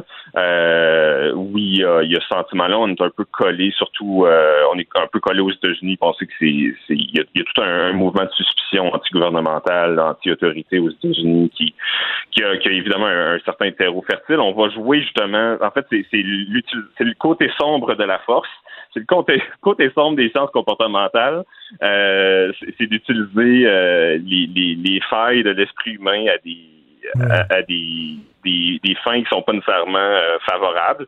Euh, non, c'est assez. Euh, c'est assez prévisible, mais je pense qu'encore une fois, quand on va vouloir aller rejoindre euh, les gens qui sont un peu plus hésitants sur la vaccination, euh, vouloir limiter l'impact de, de, de, ces discours-là complotistes, euh, en tout cas, moi, je vais être encore là pour répondre aux questions, euh, aux besoins. Ben, écoutez, je vais vous en reposer d'autres questions, parce que je veux vous reparler à un moment donné. Moi, je trouve euh, cette science-là totalement fascinante et vous êtes super bon. donc, docteur Olivier Drouin, j'espère qu'on va avoir l'occasion de se reparler. pédiatre à Sainte-Justine et spécialiste en sciences des comportements. Merci beaucoup. Bonne journée. Merci beaucoup. Au revoir. Merci, au revoir. La chronique argent. Une vision des finances pas comme les autres. Yves Daou, directeur de la section argent du Journal de Montréal, Journal de Québec. Les casinos sont fermés, mais il y a des heures supplémentaires chez l'Auto-Québec. Comment ça se fait? Ce qui prouve que tu veux gagner le jackpot même quand les, euh, les casinos et les salons de jeu sont, sont, fermés. Ben oui. Écoute, notre, journaliste Jean-Michel Genois Gagnon a fait une demande d'accès euh, à l'information auprès de l'Auto-Québec et on apprend que l'Auto-Québec a dépensé pour 2 millions de dollars en temps supplémentaire pour l'exercice 2020-2021, alors que les casinos et les salons de jeu sont fermés pour la grande majorité.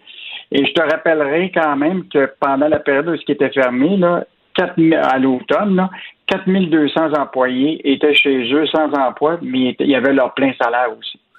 Donc, euh, tu as le plein salaire à la maison, puis tu as du temps supplémentaire pour les gens qui doivent probablement rester sur place. Ce que nous explique, bon, je te répartis le 2 millions d'heures supplémentaires, c'est partagé entre ce qu'ils appellent le, les travailleurs de soutien, ce qui est pas très, très clair, et le personnel professionnel et les cadres. Imagine-toi des cadres qui ont du temps supplémentaire quand tout est fermé. Là.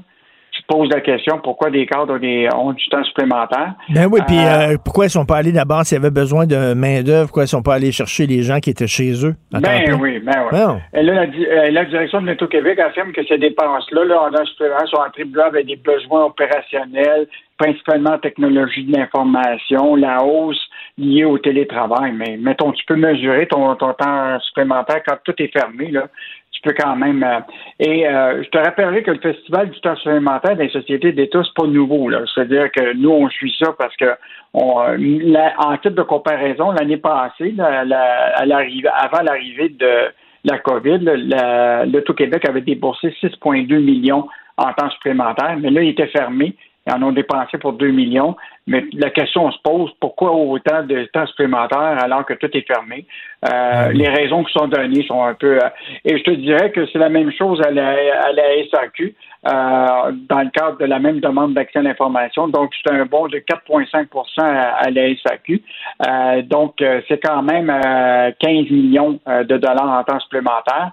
Et ce qui est fascinant dans l'information qu'on a obtenue, sur le, ce, ce montant-là, il y a un million en 2020 là, qui a été donné à cinq spécialistes en informatique avec des heures supplémentaires et différentes primes. Et le salaire de base combiné avec la prime, ça faisait 500 000 chacun pour cinq spécialistes en informatique. Aïe, aïe. pour moi, on n'a pas un bon job. Euh, 500 000 chacun? Oui, pour cinq spécialistes. Tabouin. Écoute, il y en a d'autres aussi qui ont passé, euh, qui ont passé go qui ont récolté euh, une coupe de millions. Ce sont les patrons d'Air Canada. Oui, ben tu sais, on a eu la PCU, mais dans leur cas, eux autres, ça va être la PCM, Prime canadienne de motivation. Écoute, c'est vraiment fascinant. Là, tu sais là, que bon, Air Canada, comme toutes les compagnies aériennes, sont dans le troupe depuis quelques années, mais évidemment, ils cherchent toujours un moyen de pouvoir compenser leur, leur, gestionnaire. Or, normalement, il aurait dû avoir droit avec, euh, tu sais, normalement, dans ce rendement normal, avoir 45 millions en bonus mais avec les pertes de 4,7 millions qui étaient enregistrées par l'entreprise en 2020, ça devenait un peu euh, difficile de leur payer ça. ils ont trouvé une nouvelle formule qui s'appelle prime de motivation à ces cadres des dirigeants et qui vont leur verser 20 millions de dollars. Écoute, alors que les, les, clients cherchent à se faire rembourser, puis en plus, je veux quand même te rappeler qu'en avril, Ottawa a consenti une aide de 6 milliards à Air Canada. Là. Donc, euh, puis euh, en finale. Fait qu'eux autres, eux autres, quoi, ils pigent dans l'aide qu'ils ont reçue pour se donner des bonnets? Ben ça, c'était avant l'aide. Là, ce qui est quand même important, mais il était dans le trouble à ce moment-là. Ça veut dire que même là, il aurait pu se garder une petite, un petit gêne. Mais depuis en avril, là, Ottawa a consenti cette aide-là de 6 milliards. Puis l'accord qui était conclu à ce moment-là prévoit que les hauts dirigeants ne pourront pas bénéficier d'une rémunération supérieure à 1 million. Ça, ça veut dire que ça, c'est pour 2021. Là, je te parle des résultats pour 2020. Mais en 2020, euh, Air Canada était quand même à en, période de, COVID, donc ils, vivaient une situation difficile. Fait que c'est assez surprenant qu'on verse 20 millions en prime de motivation à ces cadres des dirigeants, alors que beaucoup de milliers d'emplois d'employés d'Air Canada ont dû faire des sacrifices puis ont perdu leur job. Ben donc, euh, moi, je pense qu'il y a des questions à poser à Air Canada. Ben je pense que déjà le ministre des Transports devrait peut-être commencer à regarder ça. Eh ben, un beau, un beau parachute doré encore. Tu veux revenir sur la chronique de Michel Girard? Plus de 500 milliards de dollars en dépôts qui dorment. Ça, c'est vraiment fascinant. Cette analyse-là de Michel, ce matin, il a compilé des données, regardé les données de Statistique Québec. Là. Écoute, on a pour presque 500 milliards en dépôts qui dorment dans les comptes bancaires au Québec. Et donc, une grande partie, euh, évidemment, c'est les particuliers pour à peu près 54% puis le reste, c'est les dépôts des entreprises. Et je te rappellerai quand même là, que les dépôts à terme là, dans ces comptes-là, là, ça ne rapporte pas grand-chose. Hein. C'est 0,4 à 0,5% hein, pour le temps d'un an. Euh, écoute, c'est ridicule. Là. Donc, euh, probablement que les gens devraient peut-être penser à prendre cet argent-là et peut-être l'investir euh, dans des, des, choses qui portent plus de, de, rendement. Euh, mais c'est quand même de l'argent que, que la banque, elle, utilise pour investir puis pour faire des profits, alors que c'est ton argent. c'est que on est, on est encore à un niveau, tu sais, aux États-Unis, la littératie financière, beaucoup de gens dans les familles aux États-Unis, aux États-Unis investissent eux-mêmes. Nous, on n'est pas encore rendu à cette étape-là. Il y a quand même une évolution qui s'en vient où ce que les gens vont commencer à investir. Beaucoup de jeunes ont commencé à investir là, euh, eux-mêmes, mais euh, laisser dormir de l'argent à la banque, hmm. mettons que c'est pas une bonne, bonne idée. Ben évidemment, ceux qui, ont, ceux qui ont gagné le gros, le gros lot des, euh, c'est évidemment Desjardins, qui est quand même une part du marché importante. Là. donc, sur les 506 milliards de dollars qui étaient au dépôt, la Caisse Desjardins en, en accaparait 32% euh, puis les autres six euh, grandes banques à charte là, canadiennes se partageaient le, reste. Donc, euh, c'est quand même une grosse cagnotte qui est à la banque. Donc, peut-être les gens devraient. Bon, comment les gens sont ben devenus plus riches, on le sait très bien, là. moins de dépenses. évidemment, il y a eu de l'aide gouvernementale. donc, mais c'est peut-être pas une bonne idée de laisser ça, dans ça, ben bancaire. Écoute, peux-tu me rendre un petit, un petit service? Ben oui, vas-y donc. Euh, Michel, il a l'air d'être bon dans les chiffres. Il est tout le temps en train de calculer tout ça. Et peux-tu faire mon rapport d'impôt? Fais-tu des sidelines? C'est temps tu de faire mon rapport d'impôt en fin de semaine? Non, non, mais je mélange des fois le nom de Michel Girard avec Éric Girard, ministre des Finances. Je pense que Michel Girard pourrait être un très bon ministre des Finances, mais je pense qu'il aime mieux être au journal. OK. Merci beaucoup, Yves. Salut, à demain. Salut. Si c'est vrai qu'on aime autant qu'on déteste, Martineau, c'est sûrement l'animateur le plus aimé au Québec. Vous écoutez Martineau. Cube Radio. Alors, je parle avec Claude Villeneuve, chroniqueur Journal de Montréal, Journal de Québec. Salut, Claude. Salut, Richard. Je sais que tu veux me parler de Michel Brûlé, mais avant, moi, je veux te parler de Denis Coderre. Tu sais que Denis oh. Coderre qui a été photographié en train, visiblement, c'est assez clair sa photo, là, que son cellulaire dans les mains.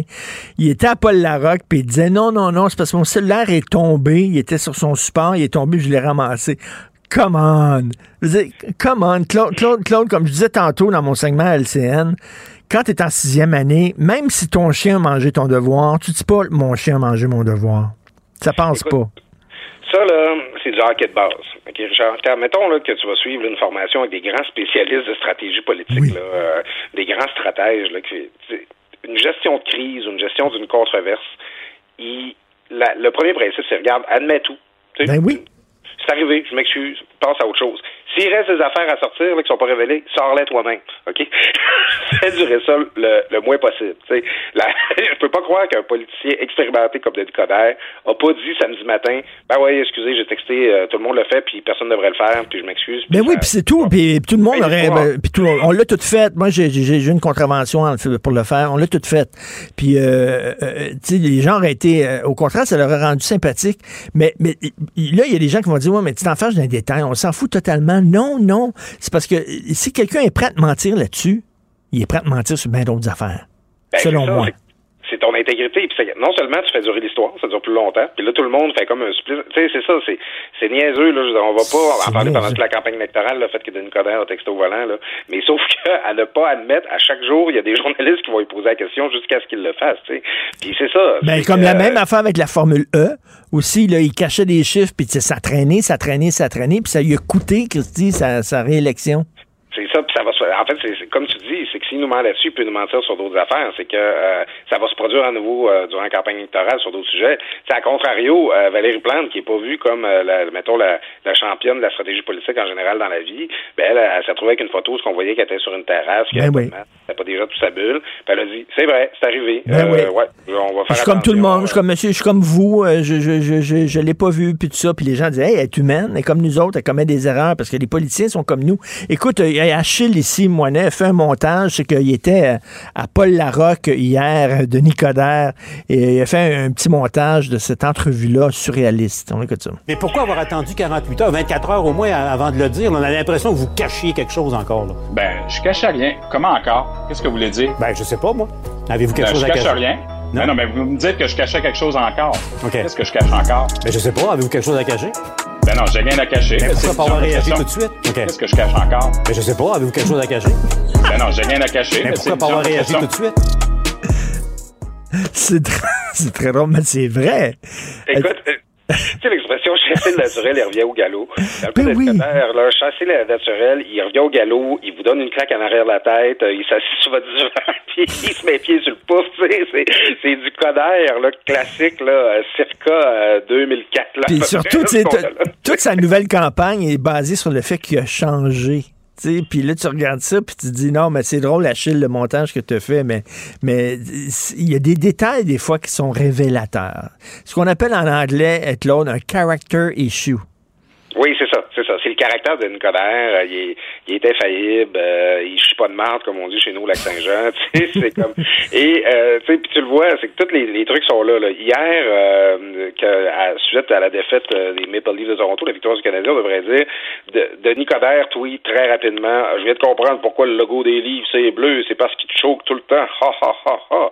Oh, quelle belle ligne spontanée qui n'a pas été étudiée et testée avec le reste de son équipe. Tu sais, c'est que c'est que Coder essaye de nous faire croire qu'il a changé en mettant, en utilisant la bonne vieille méthode Coder qu'on a toujours connue. Tu sais, euh, il y a, écoute, il y, a du charme dans ce qui est familier, mais c'est le contraire du message que Coder essaie de nous passer. Ben oui, non, non. Écoute, on va étudier ça dans les départements de relations publiques de, au cours des prochaines années. Donc, Michel Brûlé, euh, moi, je disais euh, en début d'émission que je, le connaissais, c'était pas un ami, mais je, le voyais, on fréquentait les mêmes endroits, puis tout ça, les mêmes bars lorsque j'avais 25 ans. Euh, là, il y a des écoute encore, là, tantôt dans la pause, je regardais, il y a des gens qui m'envoient des messages, il est pas mort. Il est pas mort, il va s'en sortir, puis tout ça. Les gens croient ça, là. Oui, oui, puis les gens le disent très ouvertement. C'est même des personnalités publiques là, qui, qui fait ça. pour qui on va se permettre? quand les détails est morte, il n'y a personne qui a dit, mettons, ah non, elle n'est pas morte, elle allait se cacher sur une île déserte avec Elvis. Je veux dire, pour, quel, genre de personnage tu as été pour que les gens remettent en doute la nouvelle de ta propre mort? C'est très révélateur en soi du personnage. Tu sais, euh, Richard, je pense, euh, euh, c'est beaucoup l'histoire des, des, des, gens du milieu culturel, peut-être de la génération X là, que, que tu me racontes. Oui, dans des mêmes milieux, les milieux littéraires, tout ça, les bars du plateau Mont-Royal avant que les Français prennent le contrôle de la place. Puis, tu sais, moi, qui est plus jeune que toi un peu, ben, j'ai le même rapport avec Michel Brûlé. Là. Je le croisais à Québec, à la Cassis du Faubourg près, de là où il possédait une superbe, immense maison. Euh, là, depuis quelque temps, il était un peu, il était tombé en disgrâce, il a perdu sa maison d'édition, différents scandales, il y a l'égation d'agression sexuelle, dont une qui a mené à une condamnation. Euh, tu sais, il était toujours, tu sais, moi, j'ai souri quand j'ai vu qu'il y avait un extra de vélo, il était toujours à Limoilou en vélo, en train de se promener, ah il était rendu qu'il vivait chez sa mère. Euh, ça, je trouve, c'est à l'image du gars, là, tu sais, il a dévalé une pente en vélo, pas de casque. Esprit que c'est tellement symbolique de sa vie, là. Euh, je, rigole, puis, bon, c'est pas... Ben non, il est mort, c'est ça. J'ai des gens qui sont tristes. Euh, puis, tu sais, je la sympathie aussi pour euh, la personne, euh, la, la, la, la, plaignante, là, qui, qui a porté plainte, qui a, été, qui a vu Michel, son, Michel Brûlé être condamné pour une agression qu'il a faite sur elle, puis voit comme tout le monde rigoler un petit peu du... Tu sais, il, il, se fait demander si ça va voir Michel Brûlé apparaître avec une, une lunette, des lunettes puis une moustache à la gros, de showmark. Ben oui. Mais est-ce que, est-ce que tu l'as connu, toi, à l'époque où il faisait le tour des bars, puis il vendait des livres qu'il avait écrits. Il écrivait des livres, puis il photocopiait ça, puis brochait, là, puis il faisait le tour des bars, puis il vendait ses livres 5 piastres. Ouais, non, achète donc mon livre. On disait, Michel, arrête-moi, je veux rien savoir de tes livres. il était connu au bout du plateau Mont-Royal, et c'est comme ça qu'il a commencé. Il vendait des petits livres comme ça, puis il a monté une petite maison d'édition, puis ça. Ça, c'est le côté, le, le, côté glamour de Michel Brûlé. C'était quelqu'un qui, écoute, il, voulait, il travaillait fort, c'était un fonceur, mais il avait son côté sombre. Ben, c'est quand le génie avoisine la folie, c'est un cliché de dire ça, mm. mais c'est ça, là, comme une volonté de faire, un front de bœuf qui te permet de réaliser des choses. Richard, tu me parles qu'il faisait ça à l'époque. Il a fait ça chez nous l'an passé. Hein? il est venu cogner à ma porte. Ma blonde dit Claude, il y a quelqu'un, il y a un monsieur pour toi à pas. C'est Michel Brûlé qui me t'a un manuscrit en me disant Faut que tu montes ça à Pierre-Carl Pelado. pas du jour là, j'ai vécu ça, Richard. tu sais, c'est comme. Puis là, ben, tu sais, c'est que tu le voyais aller, tu te disais Tabarouette, ok, ce gars-là, il il, il, sait où ce s'en va, il sait ce qu'il veut, mais tu sais, c'est que ça l'amenait à, enregistrer un disque complètement ridicule, euh, puis enregistrer un vidéoclip où tu le vois avec des prostituées allemandes, puis en disant que en nous présentant ça comme un projet révolutionnaire, ça amenait aussi à une candidature à la chefferie du Parti québécois puis à la mairie de Montréal plus tard. C'est vrai. J'avais ben, complètement oublié ça c'était de la mégalomanie, là, tu sais. Oui, oui, oui. Non, non, puis écoute, c'est, son amour de prostituée était, était, était, chose connue, là. Il en parlait ouvertement, là. Euh, il parlait couramment le russe, et moi, on m'avait dit, c'est parce qu'il allait souvent en Russie, c'était pas pour euh, visiter le, musée de l'Ermitage, non, c'est pas pour aller euh, présenter ses hommages à la de Lénine. non, non, c'était pas vraiment ça. donc, de, de, genre, des gens de personnages euh, qui avaient, qui peut-être moins aujourd'hui, là, mais euh, j'imagine que pour la, présumée victime qui s'attendait à un procès, et je sais pas comment elle se sent actuellement, là, si elle se sent qu'on lui a volé son, son procès, mais en tout cas, quel personnage? Quel, en, fait, sur une autre station ce matin, j'entendais l'avocat de Michel Brûlé qui dit Bon, il est réellement mort, n'en doutez pas. Il dit La preuve, c'est que pour, pour, pour ce qu'il avait à pogné comme condamnation, il y aurait juste 90 jours, c'est pas assez bonne raison pour disparaître. Je sais pas là, mais je me mets à la place de la, victime qui attendait justice. Euh, peut-être qu'elle attendait un autre verdict que ça ou quoi que ce soit, mais tu sais, après ça, aller dire, oh, tu sais, ce qu'il avait fait, c'était pas assez grave. Ben là, c'est parce qu'à un moment donné, euh, tu sais, il y avait, y avait quand même plusieurs allégations autour de Michel Brûlé. Il y en a juste une qui s'est rendue à une condamnation. Mais pour les gens qui ont été lésés, ben, les, c'est pas une satisfaction que de savoir qu'il est allé se La, la mégalomanie, comme tu dis, à un moment donné, tu penses que tout, tout est dû, que tu as le droit à tout, puis que tu es au-dessus des lois. Euh, ça l'avait rattrapé. Merci beaucoup, Claude. On se parle demain. Bientôt, Richard. Salut. Martino. Même avec un masque, c'est impossible de le filtrer. Vous écoutez Martino. Cube Radio. Alors, euh, il y a quelques jours, j'ai vu passer ça sur les réseaux sociaux. J'ai une amie euh, qui est une ancienne policière qui m'a euh, parlé d'un policier qui était en détresse et qui s'est malheureusement enlevé la vie. Et on sous-estime énormément la détresse des policiers. Nous allons parler avec Stéphane Val, qui est un ancien policier inspecteur au SPVM retraité. Il est spécialiste de l'usage judicieux de la force au bureau des commissaires. C'est une agence de sécurité majeur dirigé par Mac Parent, ancien directeur du SPVM.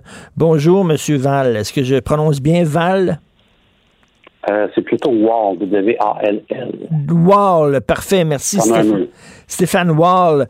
Euh, est-ce qu'on sous-estime la détresse des policiers? On sait que, par exemple, en France, il y a beaucoup de cas de dépression, de burn-out, de gens qui quittent le métier, même malheureusement de gens euh, qui mettent fin à leur jour. vous, vous étiez, vous étiez policier. Est-ce que, est-ce que, est-ce que c'est quelque chose qu'on sous-estime dans la population? Ben, je sais pas si c'est sous-estimé, mais c'est euh, des, parfois c'est méconnu à quel point l'impact est, euh, est, quand même important au niveau des policiers. Puis euh, cette détresse-là, ben, elle peut, elle peut venir de plusieurs plusieurs problématiques. des fois, c'est des problématiques de santé mentale. Ça, ça, peut aussi être relié à des, des incidents traumatiques, des, des post-traumas. Euh, parce que les policiers voient toutes sortes de choses euh, dans le cadre de leur travail qui que normalement un humain ne voit pas. Hmm. Donc euh, la succession d'événements ou de, de scènes difficiles, ça fait en sorte que ça laisse des traces et qu'éventuellement ça peut rattraper et ça rattrape plusieurs policiers. Donc il y a vraiment plusieurs volets qui font en sorte que les policiers peuvent être à un moment donné vulnérables ou avoir besoin de ressources ça, c'est un phénomène qui est de, plus en plus connu au niveau des, euh, euh, des organisations policières et euh, de la société, mais il faut en parler plus. Parce que, comme vous dites, les policiers voient des choses que nous, on voit pas. Puis moi, j'ai toujours cette image-là, c'est que je suis dans une maison, la maison paraît très propre, mais en dessous du plancher, il y a des rats, il y a de la vermine, il y a des coquerelles et tout ça. Mais les policiers, là, ils vont en dessous du plancher. Ils savent ce qu'il y a en dessous du plancher ils passent leur journée, justement, à régler ce genre de problème-là. Donc, ça doit, à un moment donné, être extrêmement difficile sur le moral. Effectivement, on a une bonne formation policière à la base, euh, sauf qu'il n'y a rien qui nous prépare à voir euh, des scènes atroces. Euh, il y a plusieurs policiers qui, qui doivent malheureusement voir bon des enfants assassinés, des femmes assassinées, des, des, des, scènes que, que, les gens ne devraient pas voir. Et ça laisse ça laisse des traces. parfois, on veut se faire une carapace parce que c'est notre métier. Notre métier, c'est de sauver des vies. Euh, on veut être fort parce qu'on doit prendre euh, contrôle d'une situation, être, euh, être capable de, de, guider les personnes, puis de, rassurer les personnes pendant la crise. Mais à un moment donné, quand le calme revient, ces images-là peuvent revenir en tête. Et des fois, ça peut prendre quelques années avant que, que le policier subisse la détresse intérieure, qu'il reconnaisse les symptômes. il ne dort pas, il fait des cauchemars il vit un événement qui lui rappelle un autre événement qu'il a vécu, puis là, boum, dans, au niveau euh, mental, ça, ça peut euh, décrocher. Et euh, c'est pas tous les policiers qui vont être capables euh, d'admettre qu'ils ont besoin d'aide, puis mmh. d'aller chercher les ressources. Parce qu'on est on est des gens qu'on est entraînés pour être forts, pour être capable de, de, de réussir à, à, à, trouver des solutions. Puis quand les, quand les problématiques viennent de notre intérieur, euh, c'est pas toujours facile d'aller demander de l'aide. Donc, oui, il y a des ressources, mais il y a, euh, il y a un chaînon manquant, puis des fois, on a une carapace qui nous empêche d'aller demander de l'aide. Et j'imagine si en plus, parce qu'en France, par exemple, il y a tout un courant anti-police, il y a tout un discours, les maudits policiers sont, racistes, sont ci, sont ça. Si en plus on sent qu'on n'a pas l'appui de la population, que sur la place publique, on se fait toujours critiquer, pointer du doigt, et en plus avec ce qu'on vit euh, comme pression, ça doit pas être évident. Ben écoutez, c'est pas juste en France. Je pense que c'est, on voit ça euh, aussi aux États-Unis, on voit ça aussi euh, au Québec. Mais moi, ce que j'aime toujours rappeler, c'est que c'est toujours une minorité de personnes euh, dans l'espace public qui va un peu généraliser une situation, alors que la majorité des policiers, là, si on parle vraiment de, de, de, ce qui au niveau de la discrimination, majorité des policiers vont agir toujours de la même façon, peu importe le type euh, euh, de, de, clientèle qu'on fait face. On, se base toujours sur des motifs criminels. Donc oui, ça peut affecter euh, certains policiers, puis amener certains désengagements policiers pour certains policiers. Puis on espère que qu'il va avoir un frein à ça. Mais maintenant, la détresse psychologique, c'est beaucoup plus profond que ça. C'est des fois, c'est vraiment une perte de confiance en soi, une perte de repère au niveau de, tout ce qui est du côté personnel, une situation familiale qui est complexe, une situation professionnelle qui, est complexe. On nous en ment toujours plus. il y a moins de monde, il y a moins de, policiers qui, qui sont engagés par les organisations à cause des coupeurs. Donc, on fait plus de temps supplémentaires. Donc, il y a de la hmm. fatigue qui s'accumule. C'est un paquet de, de, de, de, sujets qui font en sorte que les policiers peuvent ressentir ce désir peut-être de dire, OK, ben moi, je suis tanné. Euh, ça va pas bien à la maison, ça va pas bien au travail. Puis l'accès à, à la solution est facile parce qu'on a une arme de service. Donc, euh, Juste au cours des, dix dernières années, on parle de 29 suicides de policiers euh, qui ont été enquêtés par différents coroners, qui ont émis des recommandations. Ah ouais. Ça va, ça va toujours dans le sens de, de mieux supporter euh, les policiers. Donc, euh, certaines organisations vont donner plus d'outils à leurs policiers, des, services de psychologues, etc., adaptés aux policiers. le chaînon manquant, ça va toujours, ça va être souvent que les policiers d'avoir la possibilité de se confier à des pères aidants euh, les policiers ont besoin de parler à d'autres policiers ou policières qui ont vécu des événements similaires pour mieux, euh, pour mieux, pour mieux se comprendre. Mais Monsieur Wall, Monsieur Wall, j'ai un cousin qui est policier, puis euh, bon, les, les, policiers souvent se tiennent entre eux, hein, puis les femmes de police se tiennent avec des femmes de police parce que c'est un milieu très très fermé, puis ils se sentent pas vraiment compris de la population, puis ils sont un peu méfiants, puis je peux les comprendre. Est-ce que entre policiers et policières, ils se parlent de ça ouvertement ces gens-là, ou ils ont peur de se faire juger? Ben, euh, les, jugements, ça a toujours existé euh, au niveau de la culture policière, dans le sens qu'on, des fois, euh, on, justement, on a la, la, carapace, on veut montrer qu'on est fort, donc de montrer que un événement ou une situation personnelle nous affecte, ben, ça, ça peut être mal vu par certaines personnes. jusqu'au temps où ce que ça t'arrive à toi-même, puis tu te rends compte que, mon Dieu, moi aussi, j'ai, euh, je souffre intérieurement. Donc, euh, mais de plus en plus, par exemple, si on prend le SPVN, il y a vraiment une meilleure ouverture de, parler de nos problèmes.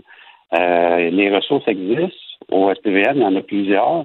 Mais maintenant, je vous parlais tantôt de chaînon manquant. Il faut, il faut pas oublier, puis ça, il faudrait bonifier ça dans les prochaines années, de, de voir, de faire en sorte qu'il y ait un réseau de terrain qui serait complémentaire aux ressources qui viendrait euh, bonifier euh, les, la, collaboration avec les policiers, puis l'ouverture, parce que c'est beaucoup plus facile pour un policier de parler avec un autre ben policier de ce qu'il vit intérieurement, parce qu'il sait qu'il comprend. Tandis que certains, euh, certaines ressources, ben, des fois, ne sont pas toujours adaptées à la réalité policière. Puis c'est ce que le comité consultatif sur la réalité policière euh, dans son dans, dans, plusieurs de ses recommandations qui ont sorti la semaine passée euh, au niveau de la santé et bien-être euh, des, des, policiers. Plusieurs recommandations vont dans le sens de bonifier l'aide psychologique puis le, le réseautage par aidant envers envers les policiers. Mm, Donc, dans les euh, années, il va falloir faire un effort dans ce sens Il y a un programme qui a été fait pour les paramédics, justement, là, pour les gens d'urgence santé, etc., les ambulanciers paramédicaux, là, eux autres aussi qui envoient des qui voient des choses extrêmement difficiles, des accidents de la route et tout ça. Euh, donc, ils ont un programme de paraidants qu'il faudrait peut-être effectivement euh, élargir aux policiers. Merci beaucoup, M. Stéphane Val. Merci. Wall. Pardon, Wall. Comme un mur. Stéphane Wall. Merci beaucoup. Merci beaucoup. Alors, euh, le jeune policier qui s'est enlevé la vie, sa mère euh, a écrit un texte très touchant sur Facebook et elle dit que ben, que son fils vivait des choses très difficiles. Hein. dans, la même journée, à un moment donné, elle raconte qu'il avait décroché un homme qui s'était, pendu et qu'il avait aussi porté en aide à un homme qui avait un trou dans le ventre. Tu, tu vois des affaires de même à longueur de jour, là, ça doit être extrêmement difficile. D'ailleurs, ceux qui nous écoutent, euh, qui ont des idées noires, si euh, vous avez des idées noires, rappelez-vous que le suicide n'est pas une solution, c'est une solution permanente, un problème temporaire, appelez 1-866-APPEL. 1-866-APPEL, s'il vous plaît, euh, parce que vos proches veulent vous garder. Martino, même avec un masque, c'est impossible de le filtrer. Vous écoutez Martino. Cube Radio. Alors hier, je lisais le Journal de Montréal et il y avait un texte qui était publié par euh, sept jeunes femmes qui se portent candidates à la mairie de différentes municipalités. Elles disaient, votez pour nous, on est des femmes, on a des valeurs différentes, on est généreuses, on écoute, on est intègre, honnête et tout. Et je lisais ça en disant, mais voyons donc, comme si les femmes par essence étaient meilleures que les hommes. Et euh, Denise Bombardier, euh, allumée sur la même affaire, elle a écrit une excellente chronique là-dessus. Je suis très content. Bonjour Denise. Bonjour. Oh mon Dieu Seigneur, on n'en finira pas. Je vous assure, je pense qu'on va être obligé de vivre euh, au-delà de 100 ans parce que la bêtise et la... Puis c'est pas une bêtise méchante, là. Non. Mais c'est une... C'est insignifiant de dire des choses pareilles. Et, puis c'est faux. Et comme c'est répété, eh bien, ça rentre dans l'imaginaire. Et comme les femmes ont souvent, pour des questions, euh, je dirais, euh, de relations amoureuses hein, ont souvent des revendications euh, contre les hommes, ça les alimente davantage. Ah, d'ailleurs, entre femmes, souvent, c'est vrai que les femmes, quand on, elles, elles, elles font avec humour, quand, quand dans, dans, dans, dans certains cas, elles font constamment des blagues sur le, les pauvres hommes qui sont. D'ailleurs, moi-même, quand mon mari, je dis, veux-tu me donner un verre d'eau? Veux-tu me donner un verre? Puis il ouvre l'armoire, puis il voit pas le verre. Parce que... Mais ça, c'est ça, c'est classique. Mais c'est pas de ça qu'on parle. On parle de femmes politiques qui nous laissent entendre que parce qu'elles sont des femmes, elles vont mieux gérer euh, que euh, les villes, euh, qu'elles sont plus, qu'elles sont créatives et ça et tout. Mais ça veut dire que tous les hommes qui ont géré les, les villes avant et qui ont d'ailleurs développé les villes, parce qu'il faut savoir ce qu'était Montréal. C'était une ville très provinciale, Montréal, quand j'étais petite. C'était la métropole, mais enfin, c'était une ville très, très provinciale. Et c'est devenu une ville internationale qui, par ailleurs, qui, par ailleurs, il faut bien dire, euh, a pris parce qu'elle parce que c'est une ville qu'on n'a pas qu'on n'a pas dont on s'est pas occupé qu'on n'a pas euh, qu'on n'a pas protégé contre contre la euh, contre l'usure du temps et hmm. à cause de toutes sortes de théories de fous et de gens qui se sont retrouvés là pour faire de la ville soit un champ de course ou une piste cyclable, euh, eh bien, c'est une ville actuellement qui a besoin d'être d'être vraiment reprise en main et de se réinscrire dans la liste des grandes métropoles, euh, des grandes métropoles, de, disons, de l'Occident, quand même. Mais, mais, Denise, il me semble que ça joue contre les femmes, ça, de dire les ben femmes sont les femmes sont gentilles, elles sont pas compétitives, elles écoutent tout ça. Moi, mettons, là, je sais pas, je, suis un président d'un CA d'entreprise, puis je dis, là, je vais avoir quelqu'un pour diriger mon entreprise, puis il faut quelqu'un qui soit un, batailleur, puis tout ça. Mais ben, je prendrais pas une femme, parce que vous êtes en train de me dire les femmes qui ont fine, qui ont une non, mais le problème, le problème, c'est que c'est le rapport des femmes au pouvoir. Il y a une idéologie qui, ça fait longtemps qu'elle existe. ça a commencé, ces idées-là, que quand on est une femme, on ne, on ne, on, ne, on ne pratique pas le pouvoir, on n'exerce pas le pouvoir de la même façon que quand on est un homme et qu'il faut que ça soit différent parce qu'on est plus sensible. Mais les femmes sont plus sensibles. Lisez les plus grands romanciers de la Terre. Lisez les romans qu'ils ont écrits sur les relations, où ils décrivent les relations entre les hommes et les femmes. Et c'était dans des sociétés où effectivement la femme n'avait pas les mêmes droits que l'homme. Même chez nous, de toute façon, il n'y avait pas de droit de vote, alors c'est assez clair. Mais c'est pas vrai que les hommes n'ont pas de sensibilité. Il y a une culture machiste, il y a une culture de l'inégalité qui a existé, mais c'est terminé. Je veux dire, nous sommes nous sommes des égaux en hmm. droit, les hommes et les femmes. Et les femmes n'ont pas euh, de vertu qui viendrait en lieu et place des, des, des, des défauts que les hommes, eux, euh, possèdent et, qu'on, et, dont on les dont on les qualifie. On les qualifie de de de, de fourbes, de lâches, de hmm. euh, et c'est ça, de de macho. Mais ça ne veut pas dire parce qu'il y a des hommes qui sont insignifiants, bêtes et méchants que tous les hommes le sont.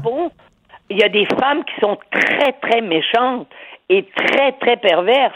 Et il y a une façon, de, j'ai fait une blague en disant, mais ces femmes-là n'ont pas parlé de la, de la mairesse là, qui s'est fait arrêter par la Sûreté du Québec la semaine dernière, d'ailleurs qui se retrouve encore dans les journaux ce matin, et qui, elle, euh, voulait faire casser les ben jambes de son adversaire politique. Mais ben oui. Les femmes, elles sont pas gentilles par définition.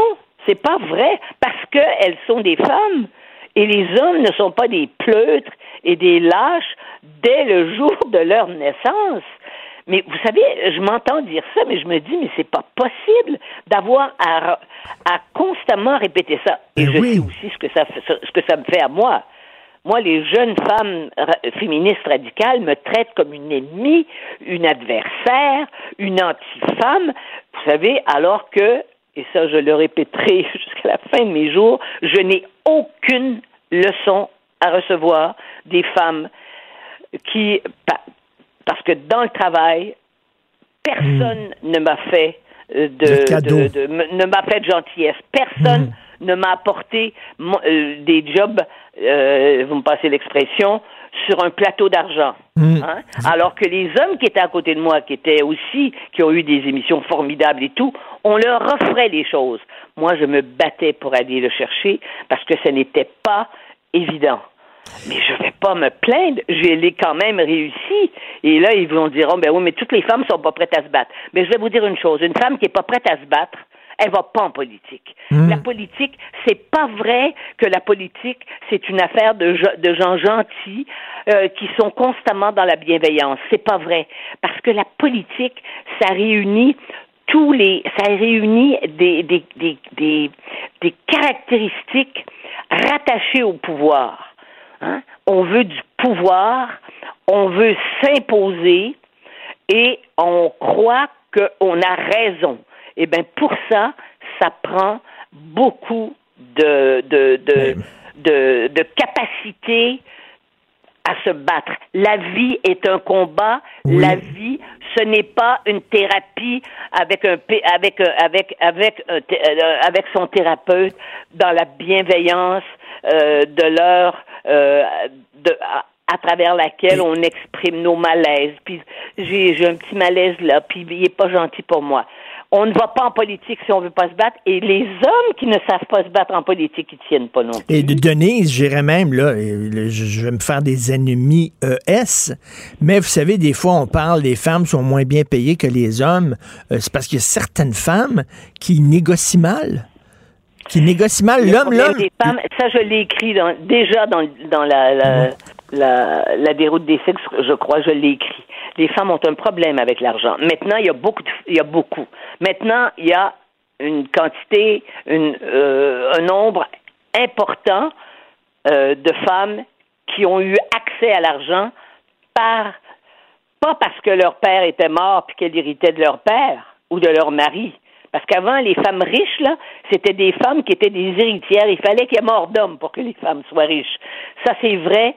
Euh, ça, ça c'est vrai depuis, disons, à partir du 20e siècle. C'était comme ça que ça se passait. Hein?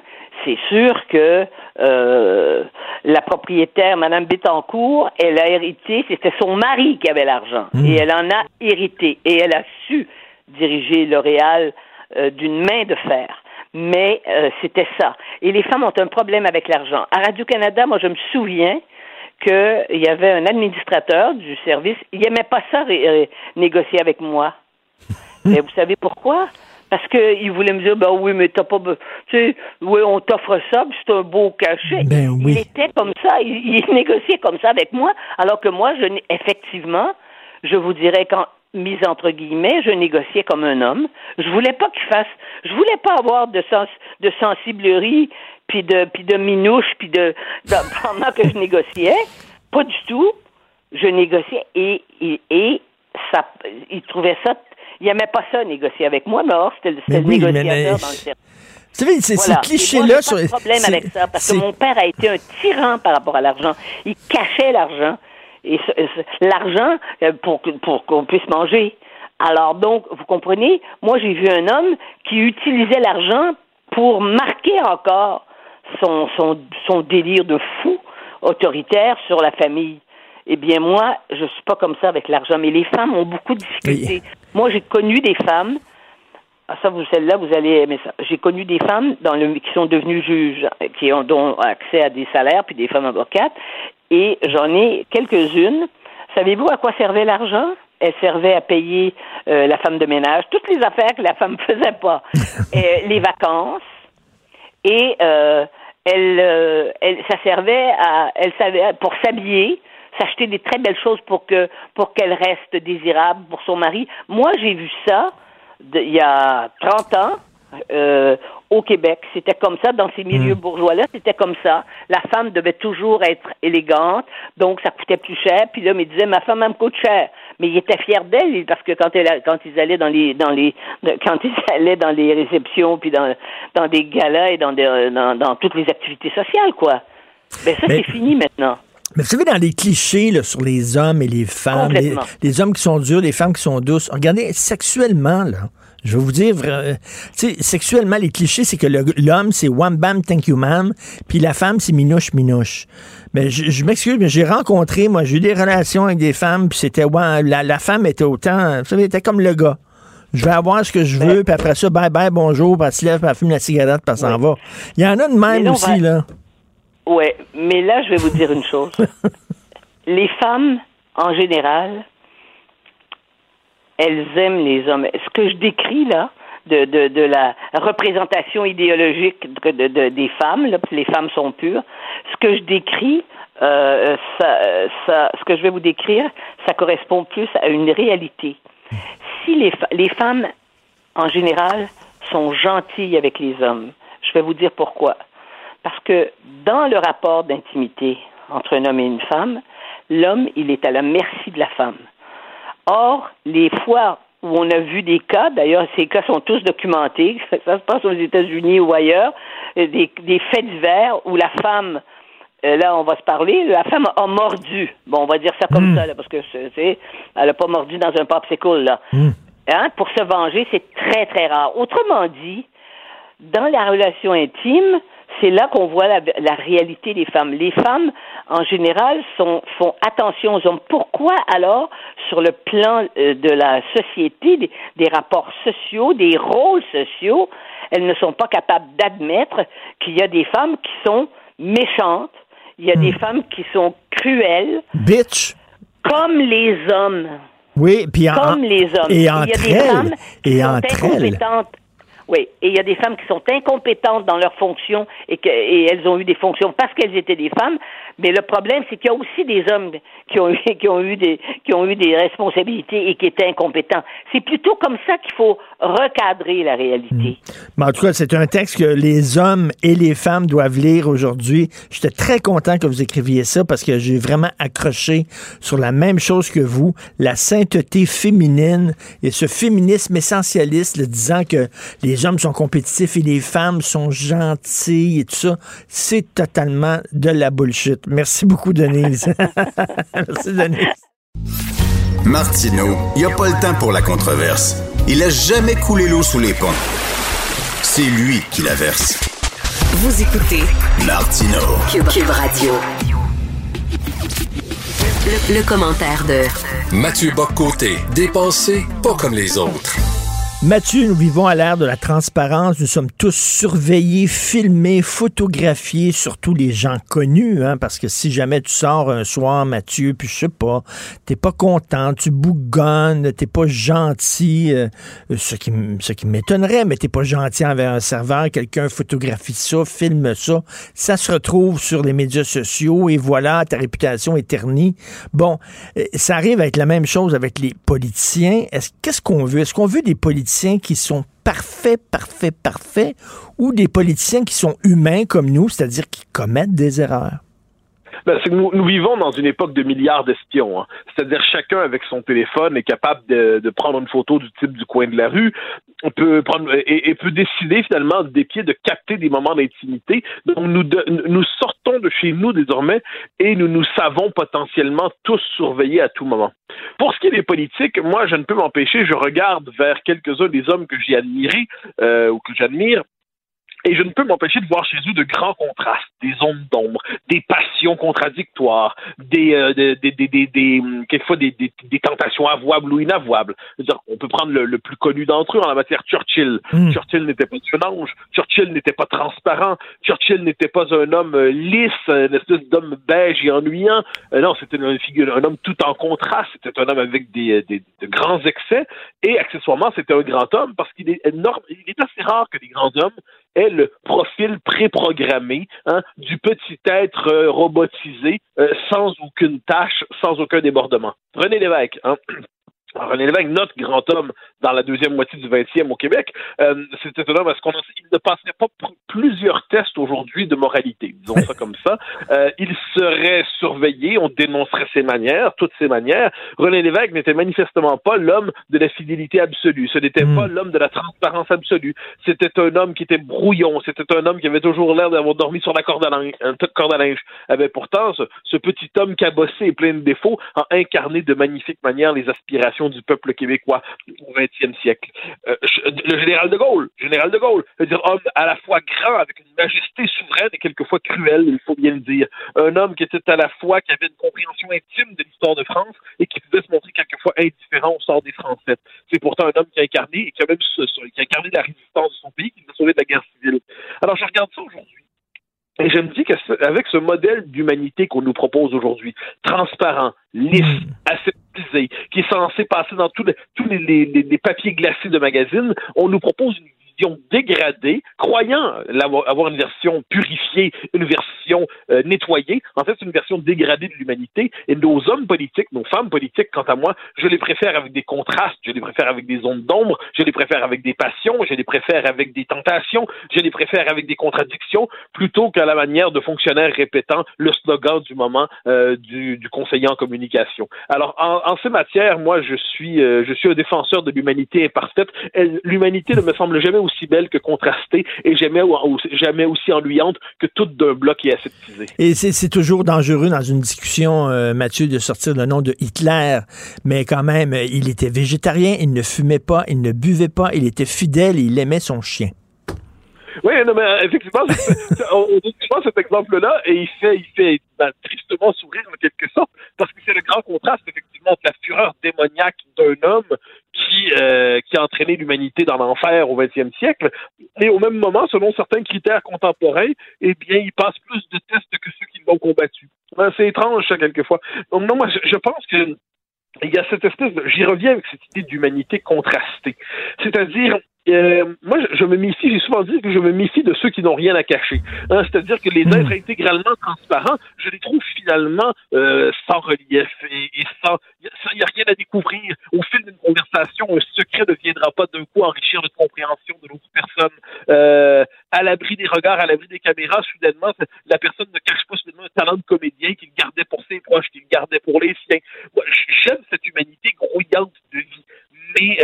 Et, je le reporte sur la classe politique parce que c'est la question qui nous avait toujours si on voit avec Valérie Plante, euh, qui, a senti une grandeur pour s'excuser d'avoir, si j'ai bien compris, accueilli à sa table quelques instants des gens qui y passaient, ou Denis Coderre, euh, qui a été espionné par quelqu'un dans la voiture d'à côté en disant « Ha ha, il tient son téléphone, saligo ». Moi, j'ai regardé ça, et, là, je me suis dit, il y a quelque chose d'un peu louche, là. Euh, Première, premièrement, dans la, dans la liste des péchés, j'ai pas l'impression que tenir son téléphone, je sais pas faut le faire, évidemment, bien sûr que non, c'est pas prudent, mais c'est pas non plus au sommet. Et là, moi, ce qui m'indique dans cette scène-là, finalement, c'est le droit que quelqu'un se donne de dire, moi le prendre en photo puis me rendre ça public. Mais, mais, mais, mais est-ce qu'on se rend compte Qu'est-ce que ça nous dit sur la psychologie de notre temps? Il y a quelque chose à travers ça qui se joue et ce droit de, de se mêler de la vie de son prochain en toutes circonstances, quel qu'il soit, et surtout si c'est une figure publique aujourd'hui, le droit de capter les conversations. Euh, ça, ça, fascine quelquefois quand moi je, me souviens, euh, j'avais j'avais passé ça dans je ne sais quel article, euh, une conversation de deux figures politiques qui était rapportée par je ne sais qui sur le Facebook d'à côté. Qu'est-ce que c'est que ça? Donc, dans cette logique de petit inquisiteur, n'a rien pour nous réjouir. Et je lui dis, retrouvons l'humanité dans ces délicieux contrastes. Écoute, je me souviens là de quelques quelques années de ça, il y avait un politicien démocrate qu'on voyait président vraiment et qui s'était fait pincer sur un bateau avec sa maîtresse, sa jeune maîtresse. Et finalement, ça a brisé sa carrière politique. Et bon, parce qu'il était infidèle. Mais écoute, je me fais l'avocat du diable, OK?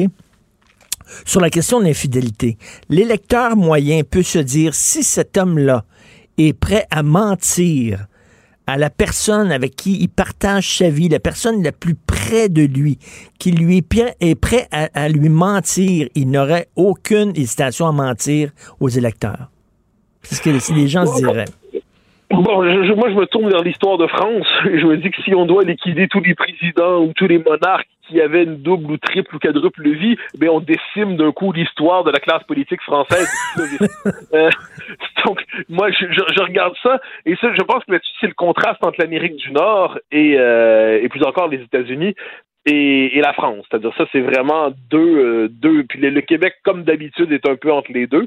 J'ai l'impression que les, Français savent qu'une partie de, l'existence peut et doit se dissimuler, quelle qu'elle soit, hein, quelle qu'elle soit.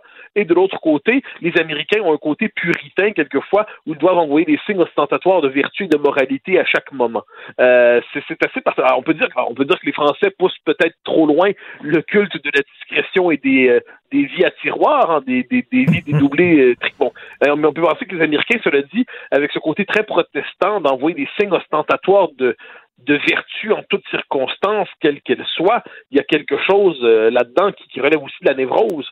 Donc, moi, il est normal que la vie privée ne recoupe pas exactement la vie publique. Je donne un exemple. Quand on regarde la télé, euh, quand on regarde les nouvelles, il est normal que la réaction première qu'on peut savoir quelquefois, elle soit plus vigoureuse. Et puis là, ensuite, on va dans l'espace public, et on dit, bon, au-delà de ma colère du moment, au-delà de ma réaction du moment, qu'est-ce que je peux tirer de ce premier sentiment qui s'exprime? Il y a inévitablement un filtre lorsqu'on accède dans l'espace public. Mais la psychologie presque protestante, hein. c'est quand même cette idée que nous vivons toujours sous le regard de Dieu à chaque moment et qu'à chaque moment nous devons être purs et vertueux. Alors que la vertu du catholique, j'ai toujours dit, c'est le confessionnal. C'est-à-dire, fondamentalement, les catholiques savent, au fond d'eux-mêmes, que l'être humain va pécher et va pécher encore, il doit s'améliorer, il doit se corriger, il doit se repentir, mais c'est un être imparfait marqué du péché originel et de ce point de vue, ils savent que l'être humain a besoin certes d'encadrement, mais n'a pas pour vocation la perfection, quoi qu'on en pense. Mais moi, j'ai l'impression que culturel profond qui se joue à travers ça. Donc, si on doit choisir, moi, entre la France et les États-Unis, je choisis le Québec. Si je dois vraiment choisir entre la France et les États-Unis, je préfère la douce hypocrisie française à la, à la, pureté romantique des Américains. Et comme on dit toujours, méfiez-vous de l'eau qui dort. À chaque fois qu'il y a un tueur en série qui se fait pincer, ses voisins disent Ah, il était tellement tranquille, il était super gentil, il était tout le temps tout seul, discret. Ah, ben, justement il faut effectivement se méfier de ceux qui affichent toujours en public leur vertu, quelle qu'elle soit. Je veux dire, j'ai tendance à croire, mais ça je le dis à la manière, de manière moqueuse, que probablement certains des plus grands véganes sont probablement des carnivores confidentiels de temps en temps. Euh, disons ça comme ça. On pourrait multiplier les exemples. J'ai l'impression que toute forme quelle qu'elle soit, qu'elle soit euh, dans la vie bon, sexuelle, affective, euh, au plan de la nourriture, au plan des idées, au plan de la religion, quelle qu'elle soit, toute forme de vertu exagérément revendiquée euh, n'est pas loin de quelquefois de, dissimuler quelque chose d'autre. Alors que de ce point de vue, me semble-t-il, il faut avoir une certaine clémence pour l'humanité contrastée et, devant l'erreur de son prochain. À moins que c'est une grave, très grave erreur, là, ça, en ces matières, évidemment, il y a des codes moraux euh, qui comptent, mais devant les erreurs de ses prochains, me semble-t-il que le cœur humain doit être un peu plus compréhensif et un peu moins porté à juger. Mais bon. Mais c'est drôle, c'est drôle, Mathieu, je te connais quand même. Euh, on se fréquente dans la vie. Je n'arrive pas à deviner tes zones d'ombre. Un soir, après quelques verres de vin, tu me les, tu me les confieras. Merci. Merci. Au grand plaisir. Merci, Mathieu côté. Salut. Martino, souvent imité, mais jamais égalé. Vous écoutez Martino, Cube Radio.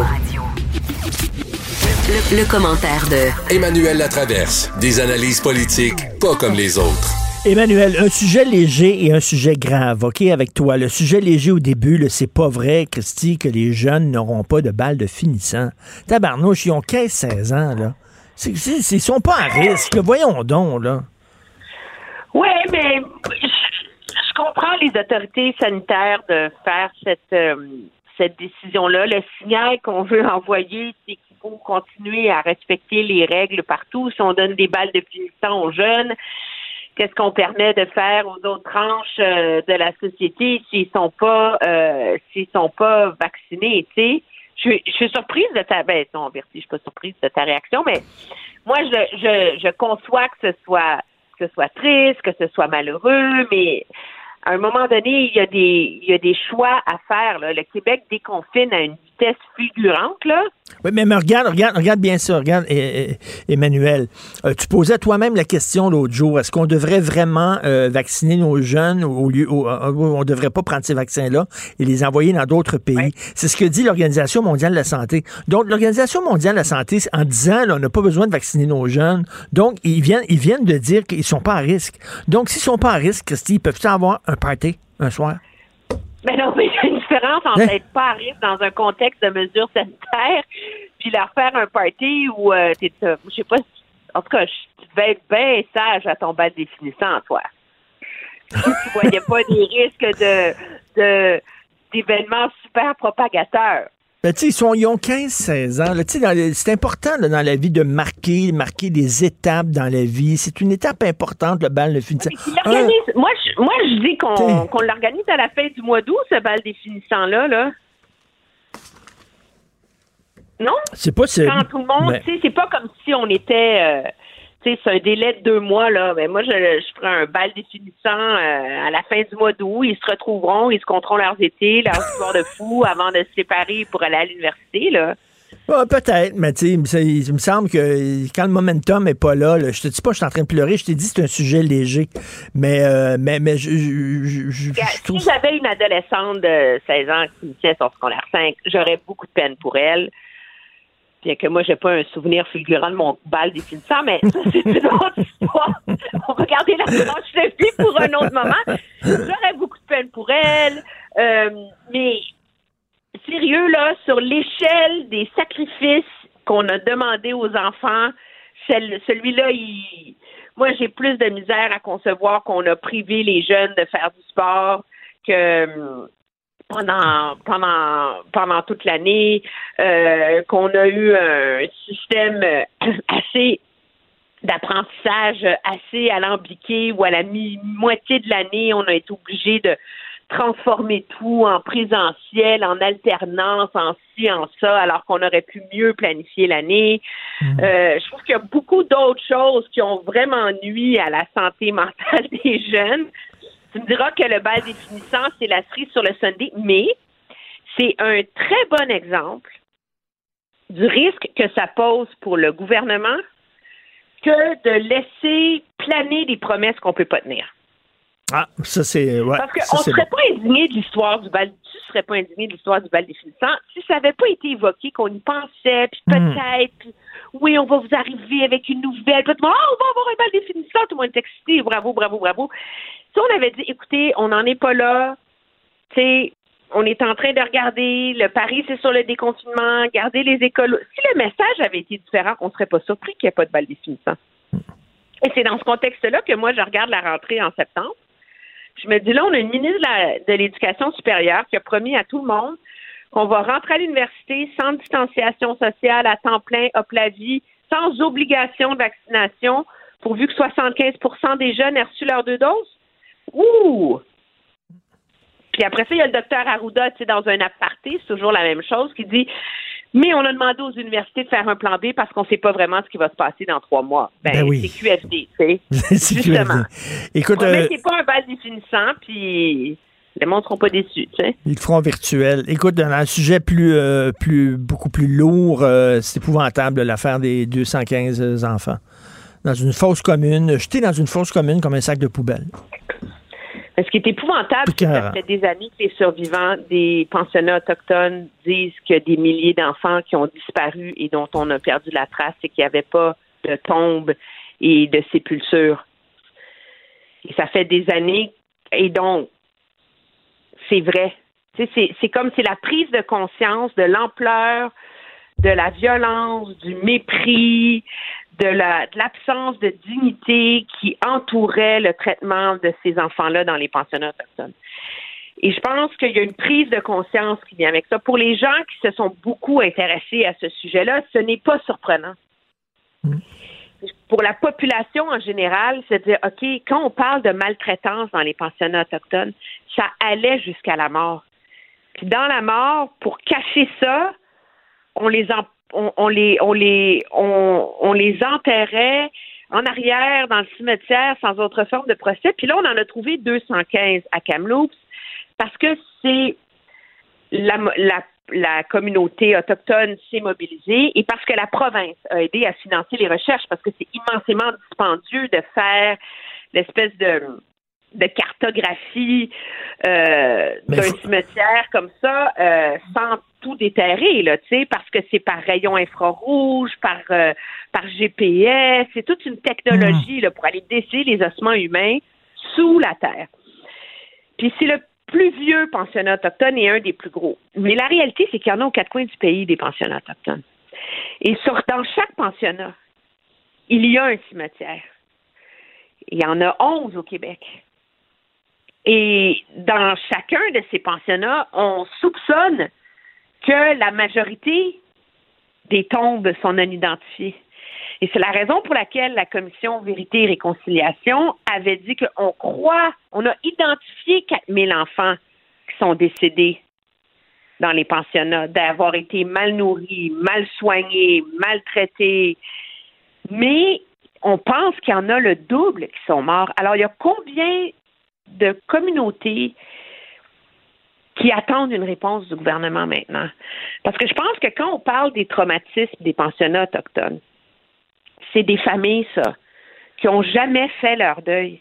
C'est des communautés qui n'ont jamais fait leur deuil. C'est des enfants qui ont été arrachés à leurs mmh. parents et qui sont morts dans l'indifférence.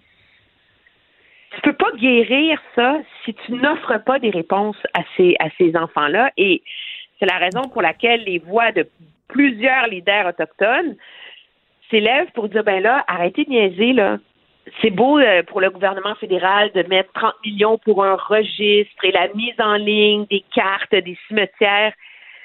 Les enfants identifiés qui sont morts, c'est une chose. Il faut trouver les autres. Ah ben oui, c'est certain qu'il faut. Ben, c'est certain qu'il faut faire euh, la même chose pour les autres cimetières, c'est sûr et certain. Écoute. Mais ça ravive ça des plaies, des traumatismes. C'est très complexe là, à, à mettre en œuvre. Là.